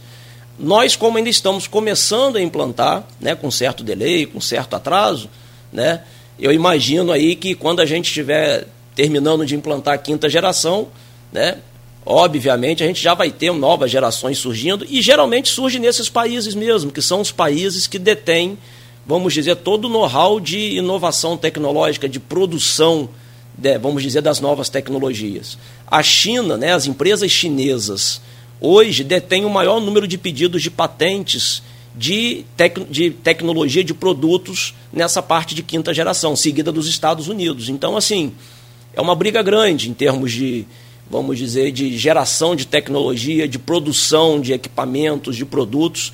E a grande briga do momento é a briga, né, a briga no mercado de infraestrutura de telecomunicações. Né? Acho que os ouvintes já devem ter acompanhado aí algumas discussões recentes, principalmente nos Estados Unidos antes, né, com o presidente anterior, com Donald Trump, acusando empresas chinesas de espionagem e tal, mas o que tem nesse plano de fundo, na verdade, é uma briga global pelo mercado de infraestrutura de telecomunicações para os serviços de quinta geração, que a partir da quarta geração já ficou em boa parte dominado por empresas de tecnologia né, de origem chinesa, empresas da China. E aí essa briga por esse mercado, não só pelo mercado de telefones, celulares, de aparelhos que a gente vê aí, que a gente tem uma maior variedade né, de, de empresas ofertando, a gente tem isso aí né, deslocado também, que agora é o foco do momento para a parte de infraestrutura de telecomunicações. É, vocês vão se recordar que até a terceira geração de telefonia, né, do 2G para o 3G, a gente tinha várias tecnologias diferentes concorrentes. Você tinha o CDMA, que era uma tecnologia americana, que aqui no Brasil só a Vivo utilizava por um bom tempo. E tinha o GSM com as outras operadoras. Depois a Vivo também migrou para o GSM. E aí, quando você tem essa disputa, você tinha assim, boa parte da fatia de mercado era de tecnologia americana e a outra parte de tecnologia desenvolvida na Europa por outras empresas. Quando chegou o 4G, a gente teve aí um, um grande benefício para nós usuários de ter um padrão único Sim. em nível global, que esse foi o LTE, que teve o um nome próprio de LTE. E agora, na quinta geração, também é um padrão único, em frequências unificadas. Isso é interessante para o deslocamento global, para você utilizar o mesmo aparelho e funcionar no mundo todo. Só que isso gerou uma disputa ainda mais acirrada entre as empresas dos diferentes países. E é muito dinheiro, na verdade, para fornecimento desses equipamentos né, em todo o mundo. Né? Então, assim, sendo padrão único, quem desenvolve primeiro, com melhor qualidade, oferece o melhor serviço de suporte, vai ganhando no mercado. A disputa é bem, bem acirrada nesse sentido aí. É, e as três que arremataram esse lote mais importante do Brasil, Vivo, Claro e TIM, é, desembolsaram 46 bilhões de reais. Foi o maior leilão do governo federal dos últimos anos, inclusive com é, é, envolvendo o petróleo também. É. Eu acredito que esteja junto essa pesquisa aí. Eu quero trazer aqui uma pergunta também do grupo. Lá o Tiago Navarro faz uma pergunta. Tem um dado aqui interessante sobre o que a gente falou mais cedo, é de que por exemplo, só, só um instante, deixa eu achar aqui, ó. É, sobre a questão dos do, do celulares, aquela coisa toda, de, é, alguns amigos aqui do grupo, o Roberto Uchoa também não conseguiu acessar legal, lá o Glória achou que piorou, é, enfim, no 5G, né? Eu estava é, conversando em off aqui e eu tinha feito uma pesquisa ontem sobre os números do Brasil de aparelhos de telefone. Da marca Samsung é a campeã. 40,45%. A revista Exame trouxe esse dado aí, essa, esses dados semana passada. Da Motorola vem em segundo, 26,87% da. Eu, eu acho que é Xiaomi ou, ou Xiaomi? É Xiaomi, Xiaomi ou, é, é, a fabricante chinesa. Chinesa. Isso. Bem, bem, bem. Entrou recentemente aí, mas é. Bem competitiva. Bem competitivo. Bem, meus bem filhos interessante têm. com preços bons. Meus dois filhos têm. Eles, eles falam Xiaomi. Bom, Isso. eu vou no Xiaomi aqui no, no Xing Ling. É, 11,45% é a terceira empresa com o maior número de aparelhos vendidos no Brasil. A marca LG é a quarta, com 9,48%, e por fim a Apple com 9,36% de usuários de 242 milhões de aparelhos de celulares que o Brasil tem bem maior que a população, né? É. Bem maior. Nós temos quanto de, de, de, população brasileira? 150 milhões né, de habitantes? É, não me recordo o dado. Deve dar por, por, aí, né?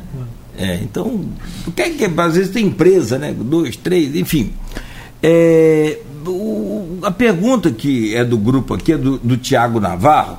Ele diz o seguinte: o que, que muda na educação com relação à chegada do, do 5G? Ele, inclusive, coloca outros detalhes aqui na pergunta dele. É...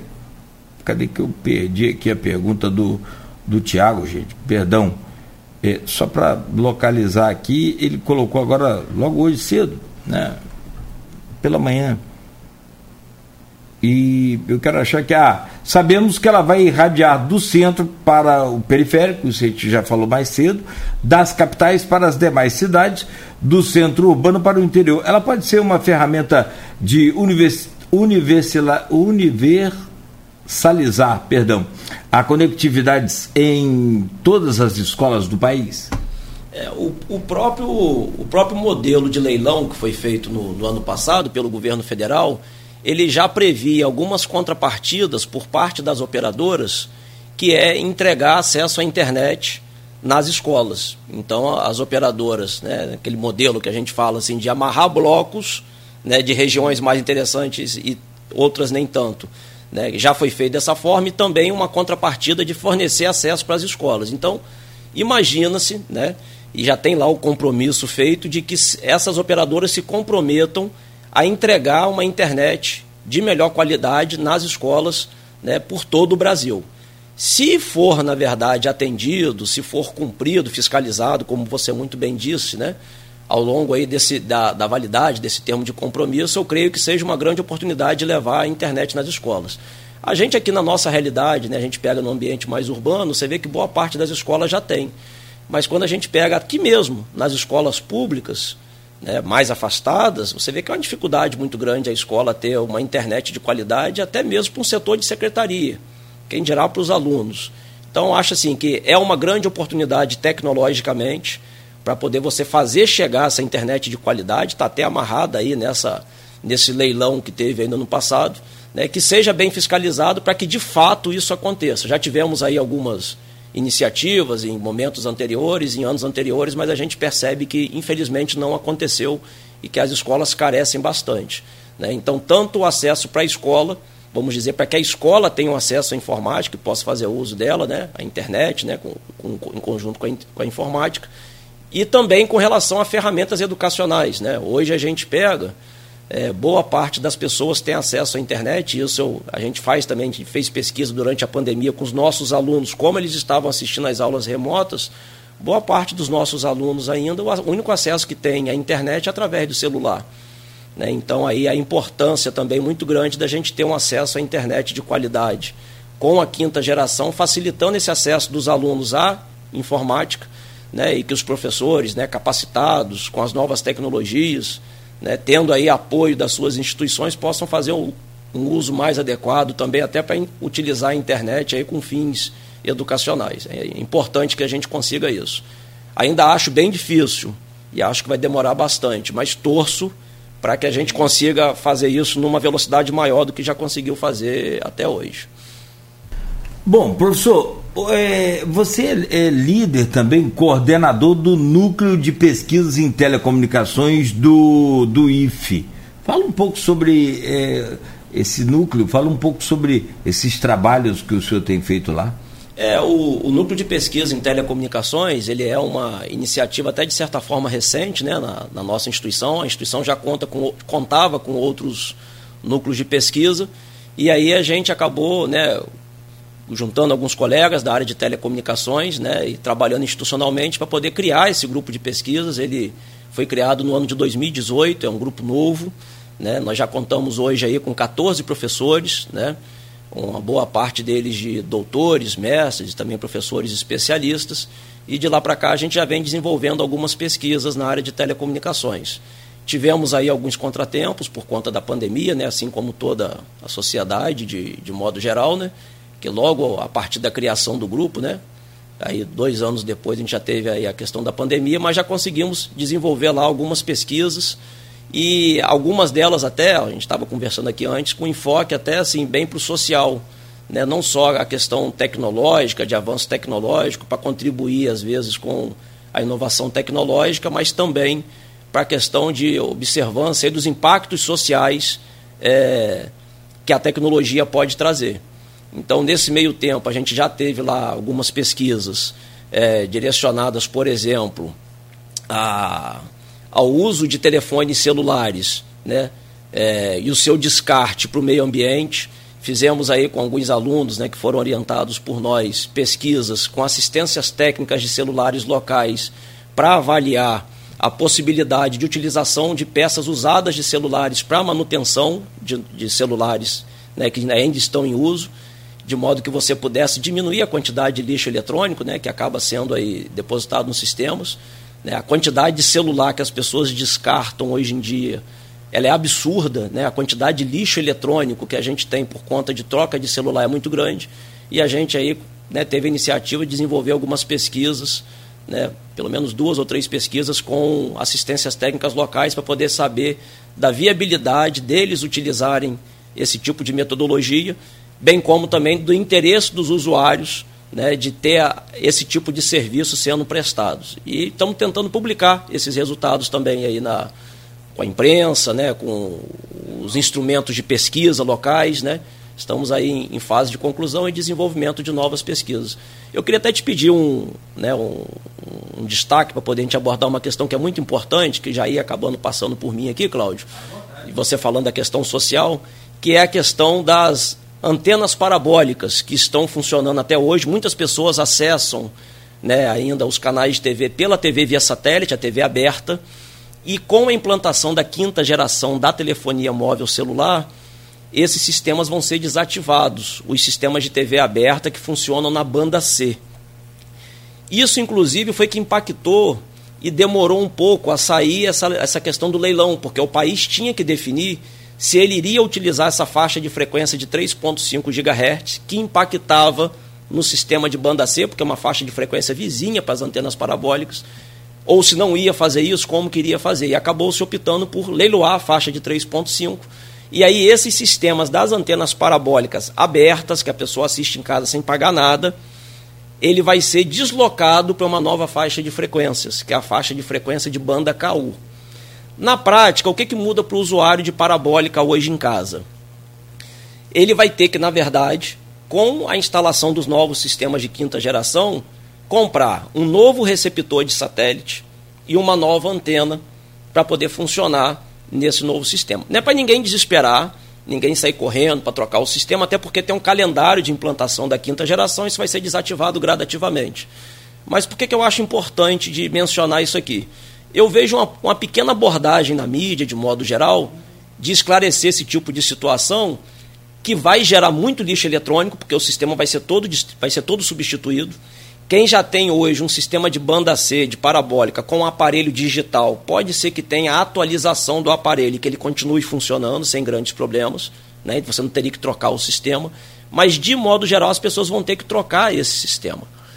Isso vai gerar muito lixo eletrônico e a minha preocupação de não ter essa divulgação ampla de informação é que hoje uma pessoa que tem um sistema atual de parabólica em banda C, vamos supor que o aparelho dela deu defeito hoje.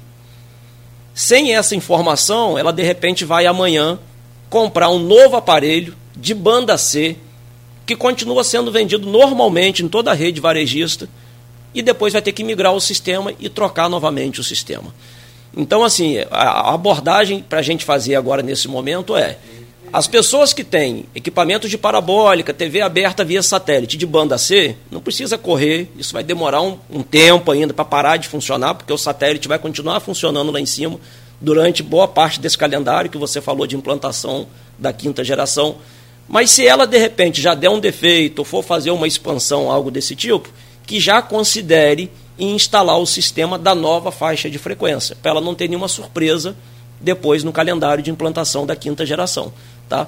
Porque assim, a gente não vê uma divulgação não. grande na mídia, né? de modo geral, eu imagino que a quantidade de equipamentos à venda seja muito grande. Isso tem um impacto muito grande na indústria também, né? que vai deixar de fornecer esses equipamentos que já estão fabricados de banda C. Mas eu acho assim que para a gente diminuir a quantidade de lixo eletrônico, porque as pessoas não tenham prejuízo, na verdade, que ao tentar instalar um novo sistema de parabólica TV aberta, que já instale o sistema da nova tecnologia em banda KU. Né? E aí uma coisa interessante. Quantos gigas é a banda KU? Eu, rapaz, eu confesso que isso aí eu, eu, eu, tive essa informação da substituição, mas muito vagamente também, eu não sei se é de propósito ou não, mas vai causar um impacto grande, vai. É, porque os, os Muita sistemas... gente ainda usa, nem tanto, mas Sim. muita gente. Você pega no interior em que as pessoas. Interior, é, é. As pessoas não têm um sinal da TV local, elas acessam via parabólica. E Sim. aí o sistema ele vai ficar, na verdade, numa faixa de frequência que as operadoras de TV é, via satélite paga, TV por assinatura, já utilizam. Então vai ficar um sistema bem similar, não tem nada assim de grande inovação tecnológica. Uhum. Mas esse deslocamento quase sempre vai implicar na mudança do equipamento. E aí, assim, uma coisa interessante, o, nesse mesmo leilão das faixas de frequência da, da quinta geração de telefonia celular, ficou estabelecido que as operadoras de telefonia tinham que dar uma contrapartida, na verdade, para a substituição dos equipamentos de TV via satélite de banda C para as pessoas que são incluídas no CAD único do governo federal. Então, assim, vai ter um movimento, já está tendo nessas capitais que estão implantando a quinta geração, um movimento de as pessoas que têm algum benefício do governo federal, que estão cadastradas no CAD único, elas vão poder acessar um site específico do governo e fazer um cadastramento para que a sua antena parabólica seja substituída pela nova tecnologia. Isso já está garantido. Nessas capitais já está sendo feito dessa forma, é interessante né, que os ouvintes, né, as pessoas que estão nos acompanhando, que fiquem sabendo disso, que elas vão ter direito, que aí é até importante, para que elas não adquiram um novo sistema, para que elas, na verdade, entrem nesse site, façam, na verdade, o seu agendamento e um técnico vai lá e vai substituir o sistema de parabólicas dela dentro desse calendário de implantação da quinta geração. As pessoas que têm, então, cadastro no CAD único não precisam comprar. Se ela já tem uma parabólica hoje de banda C, basta agendar no momento apropriado de implantação que o sistema delas vai ser substituído. Estou forçando aqui, é, assim como foi também no sistema digital. De TV digital. TV digital. Quem é do, do CAD único recebeu um aparelhinho de graça. Isso aí. Recebeu um kit. Que com... não foi do governo, foi justamente das empresas. Das emissoras, do, do conglomerado de é. emissoras, na verdade, forneceu. Na época, um kit que tinha uma antena de UHF, né, uma certa extensão de cabo coaxial e um aparelho que a gente chama de set-top box, que ele é um conversor de mídia, que fazia o sinal digital pegar nas TVs antigas, né, TVs de padrão analógico, geralmente TVs de tubo com padrão analógico antigo, padrão PAL-M. Então, uma iniciativa bem similar, só que agora para as antenas parabólicas. Chamar atenção. Eu até me lembrei de, de falar isso com você, porque eu estou orientando né, uma, uma aluna do curso superior nosso de tecnologia em telecomunicações, e que ela está iniciando um trabalho de pesquisa sobre os impactos da tecnologia 5G na nossa localidade né, e ela especificamente, né, como mora para o interior daqui da cidade de Campos, vai fazer uma pesquisa sobre os impactos disso nos usuários de TV parabólica, de TV aberta via satélite, para esse uso da quinta geração. No que, que vai impactar, o que, que eles estão achando com relação a isso, né, para a gente saber aí as expectativas tanto do lado positivo quanto negativo nesse impacto social aí na, na região. Olha, professor, eu confesso a, a, você que eu fiquei com a sensação de que nós não falamos quase nada de tanto que precisa ser, ser falado. E agora você ainda levanta mais essa questão. Então fica assim, um, um gancho aqui já para eu te incomodar em breve, te perturbar em breve aí, vai ser final de semana não. Pra, pra, pra, de repente, a previsão para Campos, é, que é a cidade com mais de 500 mil habitantes, segundo o calendário que a gente falava aqui mais cedo, é até 2025 chegar ao 5G aqui. Você acredita que vai precisar disso tudo? Eu, assim, se, se, segui, se, se seguirmos aí o histórico recente da implantação das, das outras tecnologias, das outras gerações, eu acredito que no, logo depois da implantação na capital, Campos já receba o sinal de, de quinta geração de telefonia celular. A gente tem ex-alunos né, da, do, do, curso de telecomunicações, a gente tem curso técnico, curso superior e agora de pós-graduação na área de telecomunicações, e alguns ex-alunos trabalham nas operadoras aqui da região. A gente tem até um aluno, o Carlos Luciano, mandou um abraço para ele, que trabalha na Vivo, né, ele sempre comentou com a gente em momentos passados que Campos era uma das primeiras cidades do interior a receber as novas tecnologias e que logo já tinha adesão em um volume de dados muito grande, na verdade, sendo é, transmitido, com a população ativa muito grande tecnologicamente. Já foi assim nas gerações anteriores, no 4G, no 3G. Eu acredito que tão logo a gente receba aí esses investimentos da quinta geração muito antes desse calendário. A previsão para o Rio de Janeiro, capital, é até agora, o mês de setembro, como você bem colocou, né? Eu acredito que até o final do ano a gente já tem aqui as primeiras experiências na, na quinta geração. É claro né, que é algo que de repente não vai pegar aí, né, vamos dizer, né, todo o território do município, mas acredito que nos pontos centrais da cidade a gente já tem investimento e já tem aí a, vamos dizer assim, alguma movimentação de instalação aí para os primeiros pontos de acesso aí do, do 5G em Campos. É, é, na, na questão dessa faixa de transmissão, é, Campos é planície, mas in, independe de ser planície ou não porque ela não tem um alcance muito grande. Quer dizer, não tem um alcance, tem um alcance muito pequeno, ao Sim. contrário, né? Pelo contrário. É, então vamos, que boa, boa notícia, porque eu quando falou que 2025, eu não sei se eu estou meio é, desesperançoso com essa coisa, mas é, eu sou sempre otimista.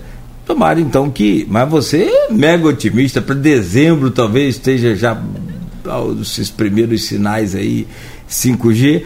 Agora, eu, eu também acho que ainda vai dar muito trabalho na questão pessoal, do tipo cada aparelho. É, é, é, porque nem todos estão e, e talvez nem consiga se é, atualizar é, por aplicativo. Não sei também se vai conseguir. Talvez tenha que ter um, um, um, chip específico para aquilo. Não sei como é que vai ser essa é, coisa. Esse é um ponto importantíssimo, né? Para você acessar a, a tecnologia de quinta geração, um primeiro ponto é você ter um aparelho celular compatível com a nova tecnologia. E boa parte do que a gente tem hoje em uso não é compatível com a tecnologia 5G. Quando aí os ouvintes né, manifestaram que já estão acessando e não estão acessando muito bem nessas capitais, Sim. Né, uma preocupação inicial é qual modelo de aparelho eles estavam utilizando e se eles tinham acesso a essas nova, essa nova tecnologia da quinta geração. E é assim, o que, que as operadoras têm feito hoje? Né? É, elas têm liberado o acesso à rede 5G sem mudança de plano e sem mudança do chip, daquele SIM card que a gente tem para habilitar a nossa linha no nosso aparelho, sem mudar o SIM card, sem mudar de plano, elas têm liberado normalmente o acesso à rede 5G DSS, que é aquela rede que utilizava o espectro antigo, aquela fase inicial aí do 5G para experiência. Tem liberado também um acesso para uma rede 5G que a gente chama de rede não autônoma, que geralmente as pessoas quando forem comprar o celular vai ver dizendo assim 5G NSA, que é a rede não autônoma, non standalone, que vem lá do inglês de não autônoma. O que é essa rede não autônoma? É uma rede que pega o 4G atual, o núcleo da rede 4G, e sai instalando os equipamentos de rádio da rede 5G. Então é uma rede mista, que já dá uma nova experiência de 5G, com taxas interessantes, mas que não é a rede 5G pura. E aí tem um 5G SA, que é o standalone, que vai, na verdade, permitir para a gente uma rede totalmente autônoma 5G. O que, que as operadoras têm, têm até então manifestado? Eu acredito que isso vai mudar também. Mas que os usuários atuais, com seu chip atual 4G, com seu plano atual 4G, se trocar para um aparelho 5G, vai ter acesso ainda gratuito, sem cobrar nada, à rede 5G DSS e a não autônoma, NSA. Para ter acesso à rede autônoma, que é essa que dá a melhor performance, que a gente vai ter aí esses requisitos, a pura, elas vão geralmente cobrar a troca do chip para um chip, um SIM card 5G. O usuário vai ter que a operadora, na verdade, trocar de chip, de SIM card, no momento oportuno, e adquirir, provavelmente, um plano de dados mais caro, né, para ter essa experiência aí das maiores taxas de transmissão com o sistema de quinta geração. Por isso até que eu, né, naquele momento em que os usuários, né, os amigos aí estavam fazendo as perguntas, né, a gente fica naquela, será que já está usando a rede 5G pura? Né, porque tem essas regras, não só a regra tecnológica, mas a regra de negócio. É, a rede instalada na, nas duas capitais citadas é pura. Já é pura. Já é pura, já mas aí depende do. Ó, isso, isso antes de comprar qualquer. Eu nunca li um contrato de, de telefone. Você já leu? Eu, eu tenho que ler, né? Assim, Tem acabo lendo da... pela questão, às vezes, de pegar e conversar com os alunos os sobre alunos. isso e até mostrar. Você já leu algum. Se fizer uma pesquisa aqui, eu acho que nunca ninguém leu. É só a mocinha falando com a gente, Exatamente. ou o camarada lá, ó, oh, o senhor vai ter isso, isso, o senhor vai ter isso, isso, isso, o senhor vai ter isso aqui. Mas eu nem uso torpedo, meu filho, eu nem uso esses aplicativos aí. Não, mas o senhor vai ter direito. Eu falei, não, desconto, não vai estar junto no pacote. É Vamos ver como é que vai ser esse procedimento. Com certeza, professor eu vou convidá-lo novas vezes. Não sei se o senhor gostou, mas eu fiquei muito feliz. Vários ouvintes aqui relataram também né, a boa entrevista e, e o bom tema. Muito obrigado pela sua participação, sucesso, um grande abraço, uma boa semana para o senhor. Seja sempre eh, bem-vindo aqui à casa. Eu que tenho que agradecer, Cláudio, a você, né, ao grupo aí pelo espaço que foi, foi concedido. Né, me coloco à disposição para vir aqui outras vezes, quando precisar né, para a gente poder conversar aí né, sobre essas inovações tecnológicas, sobre o 5G ou alguma, algum outro tema de interesse na área de telecomunicações. E aproveito para poder mandar um abraço para todos que nos ouviram até aqui, que participaram, que trouxeram perguntas aí tão ricas, né, que contribuíram para o nosso debate, para a nossa conversa aqui. Né, e mandar um abraço especial aí para os meus pais, que provavelmente estão lá nos ouvindo, né, para minha esposa, para o meu filho, né, o Estevão, Opa. que deve estar lá com a minha esposa também ouvindo, né, para os alunos, né, e para sua grande audiência na região. Eu, depois, ah. A gente até conversava antes né, da importância, né, você falava dos, dos, diferentes meios de divulgação, na verdade, da rádio, do seu programa, né, o quanto é importante né, de você é. divulgar na frequência de AM, de estar tá divulgando no YouTube, de estar tá divulgando nas redes sociais, né, que acaba possibilitando aí tantas pessoas né, ampliar é, essa audiência, né? Ter aí meu tio lá em Belo Horizonte nos acompanhando também, tantos outros ouvintes, né? Falando é. aí de Brasília, né? E de outros locais que participaram aí nesse momento com, é, com a gente aí. E isso graças, é claro, à internet, né? As ondas do rádio de FM principalmente não chegariam a essas, nem perto, nem como diria o, o mineiro, nem na beira. Mas um abraço para os seus pais também, para a família. Muito obrigado. Foi uma honra poder recebê-lo aqui. Eu que tá? agradeço. Muito obrigado. Muito obrigado pela presença. Nós conversamos com Antony Mateus Magalhães Afonso, professor do IF Campos, da Escola Técnica João Barcelos Martins, líder e coordenador do Núcleo de Pesquisas em Telecomunicações do IF Campos. Um abraço no Jefinho lá. Ontem não vi na, na, na feijoada, não sei se ele está em Campos ou não. Magnífico reitor lá do, do, do IFE. É, a gente. Ah, gostaria de fazer um convite ao vivo, só para fechar aqui, gente. Ah, meu Deus do céu, a hora já foi, mas está aqui, ó. Gostaria de fazer um convite ao vivo ao professor Anthony para uma conferência sobre telemedicina no nosso Congresso Médico Cidade de Campos pela SFMC. Vai ser um prazer. Quem fez o convite foi a doutora Wanda Terezinha Vasconcelos. Está feito o convite. Qual a resposta, professor? Não, com certeza. Já, aceito, já de antemão já aceito, é só a gente pegar depois e combinar direitinho aí o dia, como é que a gente vai fazer. Mas agradeço pelo convite, a doutora Wanda aí. Doutora Wanda, um prazer. Obrigado aqui. Esse, é, esse programa é sensacional, esses ouvintes são fantásticos. Doutora Wanda, muito obrigado também. Então tá aceito o convite aí, como resposta também ao vivo, né? E legal esse. Aí naturalmente vocês vão se entendendo aí, vocês têm contatos aí, essa coisa toda. Bom, 9 e 21 eu fico por aqui agradecendo a você também pelo carinho, pela audiência. Amanhã de volta às 7 da manhã com o Folha no Ar, onde estaremos aqui conversando com o Orlando Tomé é jornalista também, especialista aí em, em, em, em política, vem para conversar com a gente amanhã. Amanhã vai ser por Skype, olha o sistema Skype aí. É, e o Aloysio Abreu Barbosa, junto, claro, na bancada conosco. Tenham todos uma ótima semana, continue ligado, continue aqui